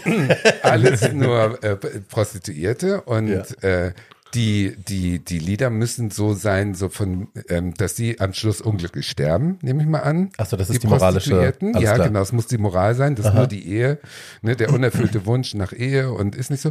Und dadurch hat die Jugend nach Franco natürlich ähm, Rocio Jurado erstmal fallen gelassen. Mhm. Weil sie für dieses alte Bild stand. Mhm. Sie ist also nicht die Raffaela Cara, Mhm. sondern genau das Gegenteil. Aber inzwischen hat sich das in den 90ern äh, gedreht und die Lieder wurden uminterpretiert wiederum vom Zeitgeist als Widerstand der Minderheiten. Mhm. Der, die Prostituierten, die, die, die von der schiefen Bahn, die haben sich sozusagen selbst ermächtigt mit Mhm. diesen Liedern. So wurde das dann gedreht. Es wurde eine neue, ähm, die, die Lieder sind super populär heute noch, aber heute heißt es Nuevo äh, äh, Culpa. Und die hat dadurch einen riesen Schwung gekriegt nochmal in den 90er Jahren Mhm. bis zu ihrem Tod und äh, ist natürlich von den Schwulen auf Händen getragen worden. Also ich meine, das klingt ja auch alles mega ne? Camp. Ich meine, in dem Super Camp, Ich super Camp. will jetzt Also schon 30 Drag Queens sehen, die sich bebattlen mit den, mit den Nummern, weil es muss ja Unfassbare, tolle Nummern. Ich wünsche sein. mir diese eine Nummer mit diesem Adamo seit Jahren, aber ich finde halt keinen Spanier, Spanier der es mit mir macht. Naja, also mit wenn ihr das hört jetzt. Hemden folgen. Ach, Falls so ihr ein toll. Spanier sind, der das gerne mit Tatjana machen Der möchte, nicht offended ist von der, von der plattmachenden Verallgemeinerung. Ja, Genau, falls sie ein Goldkettchen also haben und ein offenes Hemd ist kein Hindernis. in den 60er und 70er Jahren hat sie natürlich auch TV- und Filmkarriere gemacht, weil sie gut aussah, aber dann so Filme die gemacht. spielen? Nee, äh, sie hat dann so Filme gemacht. Lola, Lola war eine Frau aus dem Nichts, die kam und eine Familie zerstört hat. Der Vater hat mit ihr geschlafen, dann hat sich der Sohn in sie verliebt und sie ist dazwischen Wie das halt so ist. zermalmt worden. Ja, genau. Ja. So eine Trash-Sachen hat sie immer gemacht und wurde dadurch aber zu einem internationalen Star und international meint inzwischen natürlich den spanischsprachigen Ja. amerikanischen Raum, der ja sehr, sehr groß ist. Und dann fing sie auch an, die Lieder von dem Hispanic äh, Mhm. Lat- Latin ähm, mitzusingen und mixte sozusagen ihre andalusischen und regionalen Songs mit Schlagern und mit Balladen und mit ähm, Latino-Musik und wurde dadurch Riesenstar da unten. Also das Schwanzkleid wechselte sich ab mit der Robe und es wurde übertheatralisch toll. Es, es Denn- gibt aber auch, das habe ich in der, in der Cara-Doku auch gesehen, als sie, in der Zeit, als sie in Spanien aufgeschlagen ist, gab es eine Riege von Frauen, ich denke, da wird sie vielleicht sogar schon dazugehört haben auch, die ähm, diesen sehr traditionellen Teil der, der Folklore im Fernsehen streng in der Hand hatten. Die hatten super viel Macht, die haben tatsächlich, die haben ihre Labels kontrolliert, die haben Fernsehanstalten mitkontrolliert, die haben genau kontrolliert, was wann wie gesendet wird und so. Also die hatten richtig auch Hosen an Das im war diese übertragenen Sinne. nicht. Das war sie diese hier okay. war ähm, eher so eine Wiki. Also die hat sich die Männer gesucht, die sie weiterbringen Ah, okay, können. Sie war auch verheiratet. Erst natürlich mit einem mit einem Boxer, Hm. danach mit einem die Pia. Alles wie klar. es so ist, weißt du? Ja. Also es war so Okay. eine Muschi, so eine unfassbar. Und die hat sich nur Definieren Sie Männer- bitte mal Muschi. Hm, Nee, das mache ich jetzt nicht, aber du weißt, was ich meine. Ihr wisst ja, was ich meine. Die hat ähm, trotzdem, äh, meinetwegen, äh, Carlos Saura ist ja so ein großer intellektueller Regisseur, der hat ihre Lieder in ihren, seinen drei Filmen oder so benutzt. Also die hat einfach was. Ja. Ne? Sie ist nicht nur Euro-Trash, sie ist richtig, richtig tolle Sängerin mit Ausstrahlung. Ja. Ähm, 2000 wurde sie zur besten weiblichen Stimme des 20. Jahrhunderts mitgewählt in Wow. Amerika und kriegte auch von Ronald Reagan bis äh, wem auch immer, Carlos irgendwas König, alle Preise, die es so gibt. Sie hat wirklich großen Erfolg gehabt. Mir fällt gerade, das ist sie aber nicht, das ist so, da war sie schon tot. Wann ist die gestorben? 2006. Hm. Es gibt diese eine Szene, wo so eine trauernde spanische Frau bei irgendeiner Prozession oben auf so einem Balkon. Nee, Steht, das ist das eine ist andere. nicht. Das Okay. ist eine andere. Die ist auch toll, Ja, wie die, die da rumjammert. Ne? Ja. Ja. das ist auch toll. Gut, das ist nee, nicht. sie ist, sie ist die, die also wie, gesagt, sie wird die größte genannt. Es gibt noch Lola Montes, das ist auch so eine riesige. Die haben zusammen, da habe ich mal so ein Schnipsel für äh, euch geschickt, glaube ich, das läuft auf Insta immer, wie die sich gegenseitig einmal in so einer Fernsehsendung begegnen und sich ansingen und äh, heulen und äh, lieben und alles nur für die Kameras. Toll. Unfassbar, sehr theatralisch. Es gibt im Prinzip außer Siempre noch eine Doku, aber nur für Spanisch sprechende. Die heißt En el Nombre de Rocio. Das ist von ihrer Tochter gemacht. Sie hat eine Tochter mit dem, Torö mit dem Boxer. Diese Doku ist 90 Minuten lang und äh, scheint ganz gut zu sein. Es äh, sehr viele O-Töne und Auftritte und so weiter. Ich habe sie natürlich wieder leider nicht verstanden, aber vielleicht auch ein Clip. und äh, die, ähm, die Spanisch können, sollten sich die unbedingt angucken. Und die anderen sollten ihre Lieder hören. Ihr habt äh, eine Million auf äh, Spotify, Playlisten ohne Ende und so weiter. Also mich rührt sie an, diese Stimme. Und ich kann mit dieser übertriebenen Theatralik natürlich was anfangen als Drag Natürlich. Queen. Also ich erkenne sehr viel davon wieder. Und ich liebe dieses, mh, ja, dieses, wenn, wenn, wenn ein Song einen zu Tränen rühren kann. Und das kann die. Mhm. Ne, das hat Dalida auch. Das kann, äh, wenn dieses Trauerlied da, äh, suis suis malade. malade, Ja. da kann ich halt mitheulen. Ja. Ne, Ich verstehe es auch nicht perfekt, aber ich kann mitheulen. Und da gibt es bei Rocio auch einige Ja. Lieder. Und ähm, ja, das ist dieses Zara Zara Leander-mäßige, dass sie eben von einem bestimmten Teil der Bevölkerung bis heute sicherlich abgelehnt wird, Mhm. dass sie da groß war im falschen Regime. Äh, da sage ich immer, äh, höchstwahrscheinlich wäre ich auch ein Mitläufer eher gewesen als der super Befreiungsheld. Also da will ich nicht so den Stab drüber brechen. Mhm. Kenne ich mich auch zu wenig mit aus. Hm. Aber nicht jeder ist ähm, so stark, dass er zur weißen Rose wird. Ne? Ja. Also da bin ich immer vorsichtig. Insofern feiere ich die einfach in meiner Naivität und äh, verzeihe allen Andalusiern, die mich damals nicht begattet haben. Insofern alles gut. Ist sie denn bei, taucht sie bei Almodovar jemals auf? Ist sie auf irgendwelchen Soundtracks von ihm oder hat er sie gemieden? Das würde mich Das interessieren. äh, denke ich eher, dass er sie gemieden hat. Also Okay, ich habe also sie nicht äh, wollte jemals nicht. entdeckt. Nee, glaube ich nicht. Glaube ich nicht. Der war ja nun total links und total äh, ähm, radikal gegen Franco und alles, Ja. was das Regime verkörpert hat. Und sie hat natürlich da Ja. Erfolge gehabt in der Zeit und ist dadurch höchstwahrscheinlich No-Go. ja. ich Verstehe. Ja. Alright, thank you. ja, Das war interessant. Ja, das war's. Ja. Säuselt ich sie. finde es auch. Ich Säusel, Säusel. wollte die immer schon mal vorstellen. Schön, dass es gepasst hat. So. Und ich Äh, möchte von allen Spaniern viele Kommentare und viele ähm, äh, Ergänzungen haben, weil ich weiß, dass das lückenhaft war. Jetzt. Könnte mir vorstellen, dass du Kommentare bekommst, Ja, aber weniger ich als gerne. Ergänzung, sondern mehr zu der Verallgemeinerung mit den Goldketten und dem aufgeknöpften Hemd. Aber das lassen wir mal so Der, stehen. der spanische Sänger an sich, äh, wenn Julio Iglesias das Role Model für einen erfolgreichen Sänger ist, dann haben die das alle kopiert. Alle. Alle. Alle. Alle. natürlich. Alle. Wie das immer so ist. So. Ähm, ja, äh, mein, die Frau, über die ich rede, passt nicht so wirklich in diese Reihe, um es mal freundlich auszudrücken. What else is new, Scholz? Ähm, weil ich rede über Annette Humpe. Warte Ja. mal, das waren ja zwei. Ja, ja, das, das, Annette Humpe war nur eine. Inga ist die andere. Genau, Ach, Annette. Inga, genau. Also und ich rede über Annette Humpe, weil Annette Humpe ehrlich gesagt eine meiner Hausheiligen ist und zweitens die vielleicht wichtigste, vielleicht aber auch nur erfolgreichste deutsche Musikproduzentin der Gegenwart. Naja, guck, das ist doch schon Ähm, mal was. Und Und der Glamour-Faktor, den, äh, den träumen wir uns dazu. ich finde ja, Annette hat jede Menge Glamour, halt nur anderen Glamour als die beiden, weil Annette ist Facelift Glamour. Das lassen wir jetzt so stehen, das hast du gesagt, das habe ich nicht gesagt. Ähm, so, Stimmt, da- das ist das ist auch, das ist, das ist auch ihr Gesicht, die kann damit machen, Ja, was sie absolut. will. Ich bin neidisch. Es ist auch ein, es das ist auch, es ist auch ein tolles Gesicht. Ähm, und sie ist mit, Also Und ich habe Facelift Möpse. gesagt. Facelift ist an sich nicht negativ konnotiert. Nein. Ich hätte gerne einen. Dankeschön. auf ähm, Wiedersehen. so, ähm, jedenfalls, äh, Annette Humpe wird 1950 geboren in der westdeutschen Provinz im schönen Herdecke. Das ist in der Nähe von Bad Pyrmont. Ähm, Kennen alle. Wo immer Bad Alle. Pyrmont ist. So, äh, in der westdeutschen Provinz äh, ist das Kind einer Konditorenfamilie, was dazu führt, dass sie ähm, Viel Kuchen ist. Nee, nicht viel Kuchen isst. Äh, also ich glaube, Annette war viel in ihrem Leben, aber dick war Annette, glaube ich, nie.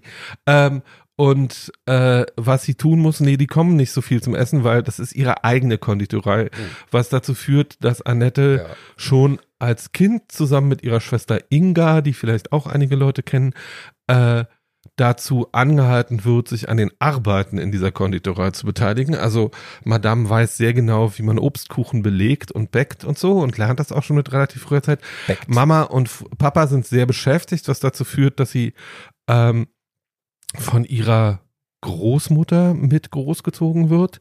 Aber äh, erstmal hat sie eine relativ beschauliche, westdeutsche, sehr bürgerliche Kindheit und äh, das bleibt auch so. Mama und Papa haben, wie gesagt, nicht viel Zeit für sie, weil die ganze Zeit in der Konditorei, bis sie fünf ist, dann kommt ihre Schwester auf die Welt und weil ja jetzt dieses neue Baby da ist, äh, muss Annette dann erstmal für sechs Wochen ins Kinderheim. Das ist, glaube ich, so eine frühkindliche Prägung. Ein neues Kind kommt auf die Welt und du selber musst bis jetzt erstmal abgemeldet. Äh, das vergisst sie auch nicht so schnell. Was sie aber schon seit frühester Kindheit macht, ist Musik. Äh, also die wird schon als drei- oder vierjährige irgendwie schön vors Klavier gesetzt. Äh, mit sechs kriegt sie dann die ersten Stunden auf diesem Instrument und äh, ist auch gut. Und was dazu führt, dass sie und ihre Schwester, weil Fernseher gibt's nicht, äh, die wachsen ohne Fernseher auf, anfangen sehr früh Musik zu machen und Annette interessiert sich sehr für Musik, allerdings nicht so für den Starkult der damaligen Zeit, also es gibt keine Poster und es wird auch nichts äh, an die Wand gehängt, sondern sie lernt viel vom Hören und vom Nachspielen. Ähm, das ist auch äh, Teil ihrer Ausbildung. Das Kind ist so begabt, ähm, dass sie nach dem Abitur auf die Musikschule geht in Köln und da auch äh, Klavier studiert für sechs Semester. Das ist ihr dann aber alles irgendwann nischt. Ähm, und sie geht nicht sehr früh, aber mit 24, 74 nach Berlin oder vielleicht ist sie auch erst 23, ich weiß nicht genau. Ähm, und, und Schock verliebt sich in diese Stadt. Also wir reden über Berlin 1974. Wir reden über ein kurz vor David Bowie und kurz vor Iggy Pop äh, Berlin. Wir reden über eine Mauerstadt. Wir reden über ein Dreck, ein graues Dreckloch, ähm, das sie aber super findet äh, und wo sie sich äh, wiederfindet in verschiedenen Bands. Natürlich wird, äh, hat sie Jobs, sie geht Kellnern, so wie alle. Sie lebt auch mal ein halbes Jahr in einer äh, WG mit Leuten, die gerade einen Drogenentzug machen oder äh, kurz einen hinter sich hatten. Ist ja, Ah. glaube ich, in Berlin der damaligen Zeit unmöglich, das nicht zu tun, oder? Ja, aber das so ist eine professionelle. WG. Also sie- so, sie Right. ist so, das ist eine es ist betreuende WG. Widerstand gegen das Elternhaus, ne? Sie wird nicht Ich weiß gar nicht, ob ich weiß gar nicht, ob es Widerstand gegen das Elternhaus ist, weil was ähm, ich äh, geht in nach, die linke Underground. in meiner in meiner Recherche gab es ein sich durchziehendes Thema, nämlich Selbstständigkeit ist Ja. wichtig. Also irgendwie sie Das will das, selber ja. bestimmen, wo es lang geht. Sie ist, glaube ich, äh, the original Girl Boss, wenn ich das jetzt mal so äh, beschreiben müsste. Äh, jedenfalls ist sie eine sehr selbstbestimmte Person, will auch in den Bands sagen, äh, wo es lang geht, will die Komposition selber machen ähm, und tut dann das auch relativ früh. Ähm, kurze Zeit, wenige Jahre nachdem sie nach Berlin gezogen ist, kommt auch ihre Schwester, die ist damals noch deutlich jünger nach Berlin äh, und die beiden ähm, machen, wie auch äh, die nächsten 30 Jahre was zusammen. Die erste Band, die die beiden haben, heißt Neon Babies. Die kennen vielleicht Mhm. noch einige. Ähm, und da äh, gibt's auch so erste kleine Erfolge und erste Auftritte. Äh, natürlich ist sie vorher schon mit anderen Bands aufgetreten und weiß, was sie tut. Ähm, der künstlerische und kommerzielle Durchbruch äh, überschneiden sich hier, äh, weil sie spielt viel in den 70ern, so Disco ist nicht so ihrs, da will sie nicht hin und bei einem New York-Besuch kriegt sie zum ersten Mal New Wave zu hören und so Blondie und so Sachen und das ist dann ihrs. Mhm. Ähm, und äh, Annette Humpe ist daran beteiligt, eine der wichtigsten und vielleicht auch die wichtigste äh, deutsche Musikentwicklung in den 80er Jahren loszutreten, nämlich die neue deutsche Welle. Ja, Das heißt, Fall. Die Neue Deutsche Welle zeichnet sich dadurch aus, dass es alles schwer elektronisch, alles ein bisschen kalt. Auf der, äh, es ist so Anti-Disco, also Mhm. auf der Bühne wird nicht getanzt, sondern Leute stehen halt, so wie Annette auch, hinter einem Keyboard oder hinter einer Gitarre und singen. Bei Frau Humpe ist es dann ein Keyboard und äh, es geht auch gar nicht darum, wunderschön zu sein oder wunderschön zu singen, sondern es geht darum, was Neues und was anderes zu machen und ich glaube, so ein bisschen auszureizen, was geht zum Thema Rhythmus. Ähm, und das tut sie und hat damit wahnsinnigen Erfolg in ihrer ersten Band, die heißt Ideal. Ähm, und veröffentlicht zwei Alben mit Annette oder drei, zweieinhalb. Ähm, und wenn ich jetzt so ein paar Titel sage, die kennt ihr alle. Mhm. Eiszeit, Melancholie, Irre, Telefon. Also das sind alles so Einworttitel, das ist alles New Wave auf Deutsch, aber auch, hat auch einen schweren Punk-Einschlag, dadurch, dass es immer sehr basslastig ist. Und alles, ehrlich gesagt, sehr, ich weiß gar nicht, ob tanzbar, aber es ist auf jeden Fall hüpfbar. Also ich habe in Ja, meiner wir haben da zu viel gehüpft. ich habe in meiner frühen Jugend sehr viel zu ideal gehüpft. Ja, auch. Und äh, es ist so ein bisschen, es ist so ein bisschen. Also ne, das, für die Jüngeren unter euch, Blümchen hat äh, blaue Augen gecovert, das war von Ideal. ja, das möchten wir bitte nicht. Blaue Augen machen mich so sentimental, das kann ich heute noch Das ist ihr sehen. größter Hit, glaube ich, Ja. auch, oder? Das weiß ich nicht so genau. Also, ob, ob meinst du Blümchen oder Annette Huber? Nein. Der größte Hit von Ideal war, glaube ich, blaue Augen. Ja, ja, der größte. Ja. Nein, ich weiß nicht, glaube ich. ich. Entweder Berlin oder Blaue Augen, also da scheiden sich die Geister. Aber sie ist in der linken Szene in Berlin mit drin, ist auch mit Right. Rio Reiser befreundet, ist auch mit, aber Entschuldige, äh, wenn ich dir nochmal reingrätsche. Ja, klar. Wieder für die Jüngeren. Ähm, auch Mia, ne? das, was Mia ganz am Anfang gemacht hat, äh, alles wird wie neu sein und so, das war alles hardcore inspiriert von Ideal. Also wer die, wer Ideal nicht kennt, aber sich daran erinnern kann, das war so, das war sehr der Vibe. Ja, auch die erste Platte von Wir sind Helden hätte es ohne Ideal nie gegeben. Also diese äh, extrem Keyboard-lastigen, ähm, sehr rhythmischen Sachen, die sind alle sehr davon inspiriert. Ähm, sie befindet sich aber mit Ideal in einer ganzen großen neuen deutschen Welle. Der größte internationale Star, der daraus hervorgeht, ist Nena, die ja auch einen Nummer 1 Hit in Amerika hat. Ähm, und auf Deutsch, was es glaube ich seitdem nicht nochmal gegeben hat. Hm. Ähm, Also Falco, ne? War auch das noch. ist österreichisch. Das ja, ja, aber deutschsprachig. Hm. Ja, ähm, na jedenfalls, oh, das, was es auch, äh, das, was sie schnell begreift, ist, dass das alles sehr kurzlebig ist. Also die neue Deutsche Welle zeichnet sich ja dadurch aus, dass sie sehr hoch war und sehr schnell wieder abgeflacht ist. Nämlich äh, spätestens mit dem Na, 84 sage ich jetzt mal so. naja, es Kopf. ging so, es ging so 79 so ein bisschen los und war 85 eigentlich Ja. deutlich vorbei. Ähm, und äh, ideal ist so zusammen mit Trio vielleicht äh, der Sound, den die meisten Leute meinen, wenn sie neue deutsche Welle sagen. Ja, also du könntest extra jetzt breit. extra, naja, aber extra breit und Fräulein Menke ist dann schon so die Blödelsache, an der, sagen wir mal, an der Veralberung dieses ganzen Trends, ich weiß gar nicht, das- Hubert K. Veralberung würde ich jetzt so nicht sagen, aber ähm, Annettes großer Hit kommerziell, ihr erster wirklich großer Hit auch als Produzentin, ähm, ist eine eigentlich ein Comedy-Song. Der wird auch von zwei Comedians gesungen und sie singt Background zusammen mit Inka. Äh, und dieses Projekt heißt Döff. Ähm, Hm. ähm, es heißt Das nicht, war gute Musik. es heißt, äh, ja, ja, es war aber auch, es bezog sich natürlich auf DAF, deutsch-amerikanische Freundschaft, auch so eine Hardcore-Gruppe. Äh, und DÖF heißt nicht, wie viele Leute annehmen, deutsch-österreichische Freundschaft, sondern deutsch-österreichische Feinfühligkeit. Also, äh, und dieser Hit heißt Kodo und damit ist sie dann auch äh, in der Hitparade bei Dieter Thomas Heck und es wird gehüpft und so. Ähm, und es ist ein großer kommerzieller Erfolg.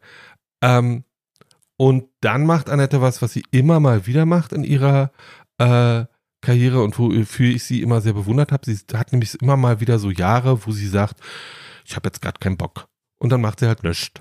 Ähm, und äh, so lässt sich nicht, ähm, lässt sich nicht bestimmen ähm, und macht, was sie will.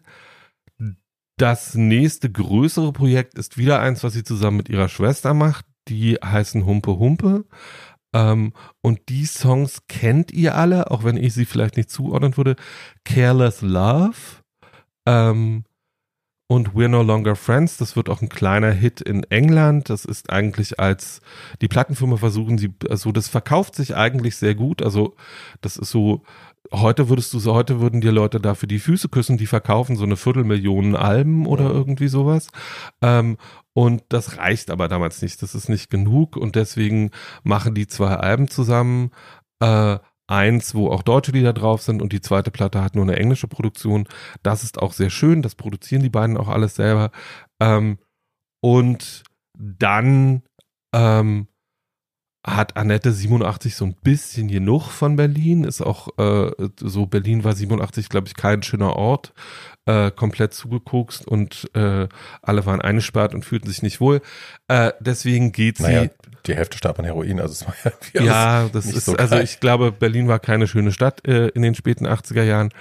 Deswegen zieht sie nach London findet raus, dass sie London überhaupt nicht gut findet.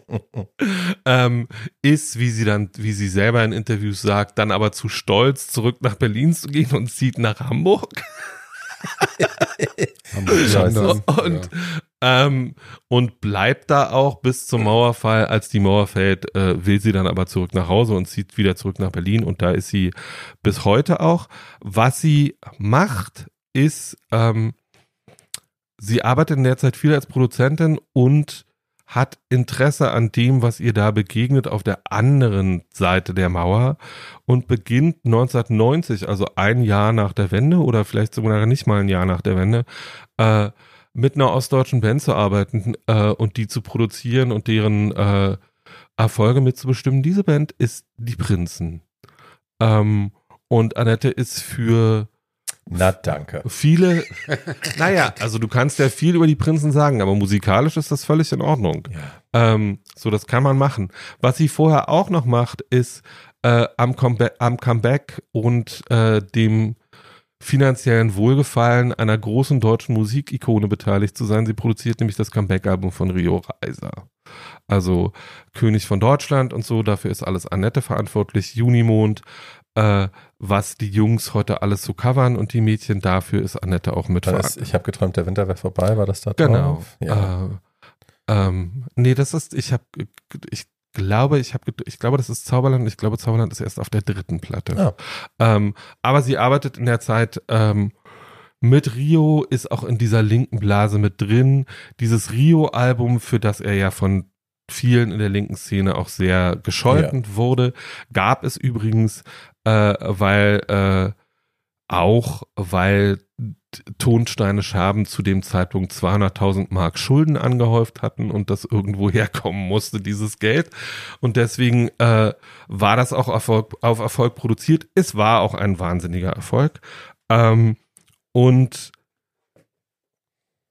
das, was sie tut, ist immer jetzt kommen wir zu dem Zeitpunkt, wo ich sie wirklich vollständig als Solokünstlerin für mich entdeckt habe, nämlich mit einem fulminanten, ich würde jetzt sagen, fulminanten Flop für die damalige Zeit, ihrem ersten Soloalbum, das auch so mhm. heißt, nämlich Solo. Ähm, das kann man heute immer noch richtig gut hören, weil es eine komplett geniale Produktion ist, meiner Meinung nach. Die war ihrer Zeit weit voraus. Das sollte ein großer Erfolg werden. Alle hatten damit gerechnet. Es wurde keiner. Ähm, aber, und es war für viele, viele Jahre die letzte Produktion, äh, auf der ihre eigenen Kompositionen von ihr selber gesungen wurden, äh, weil sie, glaube ich, davon, dass das kein Erfolg war, sehr enttäuscht war. Solo ist eine elektronische Platte, ähm, die Menschen, die an leichter oder schwerer Depression leiden, gerne als Tagebuch hören können. Also es geht viel ums Alleine sein, es geht viel um das Warten, es geht viel um Sehnsucht. Das Ganze ist aber teilweise auch sehr tanzbar. Die Texte sind unglaublich schön und es ist wahnsinnig äh, unterhaltsam. Das kann man gerne wiederentdecken, wenn man das möchte. Ähm, sie arbeitet in den darauffolgenden Jahren immer mal wieder. Äh, mit den großen Namen und den erfolgreichen im deutschen Musikgeschäft, also mit Udo Lindenberg, mit Nena, äh, mit der Band ohne Namen, mit etwas. Also sie ist sich für den großen Pop auch nicht zu schade und produziert das alles ganz wunderbar und hat vielen Leuten zu einer Karriere verholfen, die sie ohne sie vielleicht nicht gehabt hätten. ähm, bevor ihr nächster großer Schritt kommt, ist sie schon für sage ich mal, 20 oder zwei Dutzend goldene und Platin-Schallplatten verantwortlich, muss also in dem Sinne auch äh, nicht mehr unbedingt machen, was andere Leute ihr sagen, sondern kann sehr genau machen, mhm. was sie will. Ähm, entdeckt dann irgendwann Anfang der 2000er einen jungen Sänger, der heißt Adel Tawil. Ähm, und den schnappt sie sich. Der junge Mann ist so ein bisschen undiszipliniert. Äh, ich erinnere mich an wunderbare äh, Interviews mit den beiden, wo sie, äh, äh, wo Adel dann mal fünf Minuten zu spät kam und dann wurde aber rausgegangen, dann wurde es hinter der Tür ein bisschen laut. Ähm, so, äh, also sie ist schon sehr diszipliniert. Sie mag es auch nicht, wenn man äh, morgens bei ihr ins Studio kommt und erstmal frühstücken will, weil sie sind ja zum Arbeiten da mhm. und nicht zum Frühstücken. Kann ich alles sehr gut nachvollziehen. Ähm, und äh, dieses Projekt, was sie dann mit Adel zusammen macht, heißt Ich und Ich und ist ihr äh, größter Erfolg in diesem Jahrtausend bisher.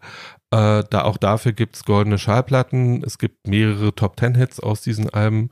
Ich erinnere mich an Liebe oder du erinnerst mich an Liebe, ist vielleicht der größte. Das Bemerkenswerte an dieser Musik ist, dass die Frau ja eigentlich aus dem Punk kommt und wo sie landet, ist eine Art von Spiritualität, die sehr gesättigt ist und sehr erwachsen ähm, und die im Wesentlichen sagt, äh, das Leben muss gelebt werden, sonst kann man es nicht machen. Äh, man kann nicht abwarten und trotzdem kann man sich jeden Tag mal eine halbe Stunde auf sein Kissen setzen und ein bisschen atmen. Also äh, ich liebe Annette Humpe auch dafür, dass sie äh, im Gegensatz zu den beiden anderen Frauen, über die wir gerade geredet haben, ihr Privatleben privat hält. Ähm, also die Frau ist ein hundertprozentiger Profi, aber das heißt nicht, dass sie über ihren Sohn spricht oder dass sie über ihre Männergeschichten spricht oder was auch immer. Äh, ich weiß nicht und ich konnte jetzt auch nicht recherchieren, äh, mit wem Annette zusammen war. Ich weiß nicht, es gibt keine, es gibt keinen Klatsch über Annette, sondern ähm, die Frau ist halt äh, eine Macht äh, und die Frau ist ein Vollprofi und die Frau ist eine große Künstlerin und mehr muss man dazu auch nicht wissen oder sagen. Ähm, sie war vor ich und ich so ein bisschen, ich kann mich an diese Zeit sehr genau erinnern, so da haben alle Leute gesagt, hm, wissen wir ja nicht so genau, ob die und das die Universal hat sich damit auch nicht wahnsinnig viel Mühe gegeben, bevor es dann ein aus sich heraus ein wahnsinniger mhm. Erfolg war, aber das waren auch so die Jahre, äh, wo Leute den wir sind Helden gesagt haben, irgendwie, das ist alles scheiß und lass das mal. Äh, und dann haben sie es selber produziert und waren innerhalb von wenigen Wochen in den Top Ten damit. Mhm. Also es, das war so eine Zeit, wo in der deutschen Plattenindustrie äh, wenig Gespür dafür vorhanden war, was äh, jetzt gerade eigentlich äh, gebraucht werden würde. Ähm, Annette ist jetzt 74, also auch nicht mehr die jüngste. Äh, und hat sich vor zehn Jahren knapp von der Bühne verabschiedet mit dem Ende von Ich und Ich. Mit der Begründung, sie möchte nicht, dass Leute irgendwann sagen, was macht denn die Alte da oben? Ähm, Sehr marlenig von so, ihr. Ähm, ja. und so ganz anders als ich. Äh, so, das ist, ja, äh, sie ist ja, so, sie ist jetzt, war jetzt ihr Leben lang auch so erfolgreich, äh, dass das gut geht und dass sie sich zurückziehen kann. Die Frau ist zusammen mit ihrer Schwester, über die wir vielleicht an einem anderen Zeitpunkt nochmal reden, die ja mit Zweiraumwohnung auch nach wie vor erfolgreich ist, ähm, für 40 Jahre deutsche Musikgeschichte verantwortlich und äh, für viele der größten Hits, die Leute so im Ohr haben, von denen Leute aber nicht wissen, dass Annette was damit zu tun hat oder dass Annette die geschrieben hat oder produziert hat. Ähm, ich kenne keine andere deutsche Produzentin, die die 90er und den Anfang des Jahrtausends so geprägt hat wie sie. Ähm, und deswegen ist sie auch eine Hausheilige für mich. Das stimmt. So. Ähm, und ich glaube, wenn Rio noch leben würde, was er ja leider nicht mehr tut, würde Rio auch heute noch mit Annette arbeiten. Der Künstler, mit dem Annette aktuell zusammenarbeitet und wo sich die Herkunft auch so ein bisschen schließt. Mama war Organistin in der äh, Kirche und Papa war ein großer Fan der Comedian Harmonists. Damit konnte Annette als Kind überhaupt nichts anfangen. 60 Jahre später hat sie dann jemanden gefunden, mit dem sie genau diese Art von Musik machen konnte, nämlich Max Rabe. Also äh, da die beiden sind ein wahnsinnig erfolgreiches ähm, und glaube ich auch sehr zufrieden miteinander seiendes Duo. Und äh, viele dieser Hits, die Herr Rabe äh, von sich heraus gebracht hat und mit denen er die Waldbühne füllt in Berlin, also 25.000 Leute an einem Abend, äh, auch da ist Annette schwer in den, im Hintergrund dran beteiligt und arbeitet, glaube ich, mit ihm. Ähm, und ansonsten lässt die Frau, es sei ihr gegönnt, auch mal den lieben Gott einen guten Mann sein und genießt ihr Leben, das soll sie auch. Soll sie, genau. Und sie lebt noch. Und Das sie lebt ist auch noch schön. Und hat es, glaube ich, schön. Barbie, So, bist Barbie. du noch bei uns? Ja, ja, ich bin noch bei euch. Ja. Mir ist nur gerade aufgefallen, dass ich äh, völlig zu Unrecht behauptet habe, dass äh, sie die Face geliftet ist. Vielleicht ist sie es auch, aber ich meinte natürlich Doch, Inga. Ja, Inga auch. ist ja die mit den deutlich sichtbareren äh, Eingriffen. Und da bin ich ein bisschen neidisch. Ja, weil es, also wenn wir darüber reden, äh, irgendwie Inga geht damit ja öffentlich um und es sieht ja gut aus. Insofern, Ja, ja, who ja, cares? Ja, ja. Ähm, so. ja, ja. Und emanzipatorisch gesehen, äh, Ne, Inga ist Zweiraumwohnung. Inga ist Zweiraum, Inga ist Zweiraumwohnung, Mit Tommy. ähm, genau, mit Tommy Ecker zusammen. Und äh, generell gesprochen, jede Frau hat ein Gesicht und kann damit machen, was sie will. Ja, ja, nicht nur außer, jede Frau. außer du heißt Marisa Berenson. Marisa? Berenson. Ja, Marisa Berenson. Die spielt Aus ja, Cabaret. Wo spielt sie mit? Irgendwo spielt sie mit. Cabaret. Achso, in Dogman. Unfassbar. Unfassbar. Dagegen ist Callista Flockhart nicht geliftet. Marisa Berenson hat gar Apropos kein Gesicht geliftet. mehr. Ähm, es soll jetzt, wer hat mir das denn geschickt? War das die Weldemann? Ja. Es gibt, äh, ich glaube, es ist mal wieder Ryan Murphy, der an einem neuen Projekt arbeitet, das äh, die Spuren sehr glücklich machen wird. Ähm, Jocelyn Wildenstein. Er arbeitet an irgendwas mit Jocelyn Wildenstein. Moment. Warum? Mit der Originalen? Also nein, nein, aber die, ihre Frau Story Wildenstein ist quasi. doch tot, Ach oder toll. nicht? Nö. Nee, nee, der geht's- sieht noch genauso schlimm aus. Der ja. geht's gut. Hier. Ja. FX has reportedly renewed feud for a third season set to Oh. star Vanessa Kirby. Season 3 is rumored to tackle the 1999 divorce of Jocelyn Oh, Wildenstein. toll. A Swiss socialite known for extensive plastic surgery and billionaire art dealer and businessman. Naja, der ist ja egal. Genau. Oh, wer spielt die? Da habe ich ja gerade gesagt. Vanessa. Kirby. Kenne ich nicht. Ja, ich auch nicht. Vanessa Kirby. Vanessa Ach, toll. Kirby ist Princess Margaret in der, in der, Oh, in der, die ist gut. Ja, die ist gut. Also die Ja. jüngere. die ja. jüngere Ja. Version. Oh, nice. Ja, das ist ja schön. weil da, also wenn das tatsächlich passiert, Feud mit Jocelyn Sehr Wildenstein lustig. oder über Jocelyn Wildenstein, dann freue ich mich sehr. Sehr, sehr. Ja, da freue Ja. ich mich auch schon drauf. Sie haben ein Bild, also hier in der Pressemitteilung haben sie ein Bild von ihrer Hochzeit und da sah sie schon sehr operiert aus, aber absolut noch im grünen Bereich. Und ich habe gedacht, das sei schon die, die Uschi, die Vanessa Kirby in, in Prosthetics und habe nur geschrieben, da fehlen, fehlt ja die Hälfte an Prosthetics, da muss man ja noch viel draufbauen. Und die will immer so, hä, nee, äh, das ist sie selber. Und ich so, ach so, äh, äh, sie hat dann, ähm, ja, natürlich. Aber ja, also ich meine, das, die sah ja wirklich wild aus Ja, in ja. ihren besten Zeiten. Ich bin very excited about the Da plastic surgery. Weißt du, was ich gerne sehen würde in Feud? Aber das wird, das geht aus markenrechtlichen Gründen wahrscheinlich nicht. Wow. Ich würde gerne die, nein, ich würde gerne die Abercrombie und Fitch Story äh, in Feud sehen. Aber da gibt's doch eine Doku. ja, die Doku ist auch super, aber Ja. stell dir doch mal vor, irgendwie, es ist doch, stell dir doch mal vor, Rob Lowe als dieser Mann oder wer auch immer, Doug, äh, Doug, äh, Doug Savant, der Blonde aus Ja. Melrose Place, als Ja. dieser Mann, das wäre doch der Du musst Brüller. halt in der Hauptperson einen Funken Sympathie haben, sonst ist es schwierig. Hm. Also, Doug Savant war äh, Tom aus Desperate Housewives, oder? Genau. Ja, den Netzehemann. Okay. Ähm, Ja, den hätte ich ja auch gut mal bestimmt. Also, ja. Der hat ja auch den, na, der, der, war, der, der war doch der Schwule in Melrose Place, im Ja, ja, Original ja, ja, Melrose ja. Place. so Leute, Ja, ja. unsere Folge ist zu Ende. ja, ich wollte jetzt nochmal über große Penisse reden, weil ich ja so über diesen Dingen stehe. Du stehst also über großen Penissen und suchst Immer, dir einen ich aus. mich drauf. Ich verstehe. Ja. Ach, Wahnsinn. Wie lange habe ich keinen Sex mehr gehabt? Egal. Ja. Annie W. Falls Sie mit Barbie mal Sex haben wollen, Nein, nein, Genau, nein, alles in die nein, Shownotes, nein, nein, alles nein, in nein, die nein, nein, Kommentarspalten. Nein. Ähm, aber ich mache noch mal eine kleine Hinweisrunde. Äh, ihr könnt uns Ja. Kritik, Anregungen und äh, Hassbriefe an Tatjana wegen ihrer Ja. wahnsinnigen Verallgemeinerung. Ja.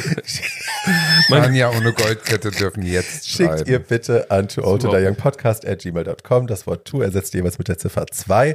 Ihr könnt uns 5-Sterne-Bewertung hinterlassen auf Apple Podcast, bei Spotify. Da freuen wir uns sehr. Auch nette Kommentare sind gern gesehen und empfehlt uns bitte weiter. Wir sind immer noch ein sehr kleiner Podcast, der großes Interesse daran hat, größer zu werden, weil wir einfach so gut sind und weil uns mehr Leute hören müssen.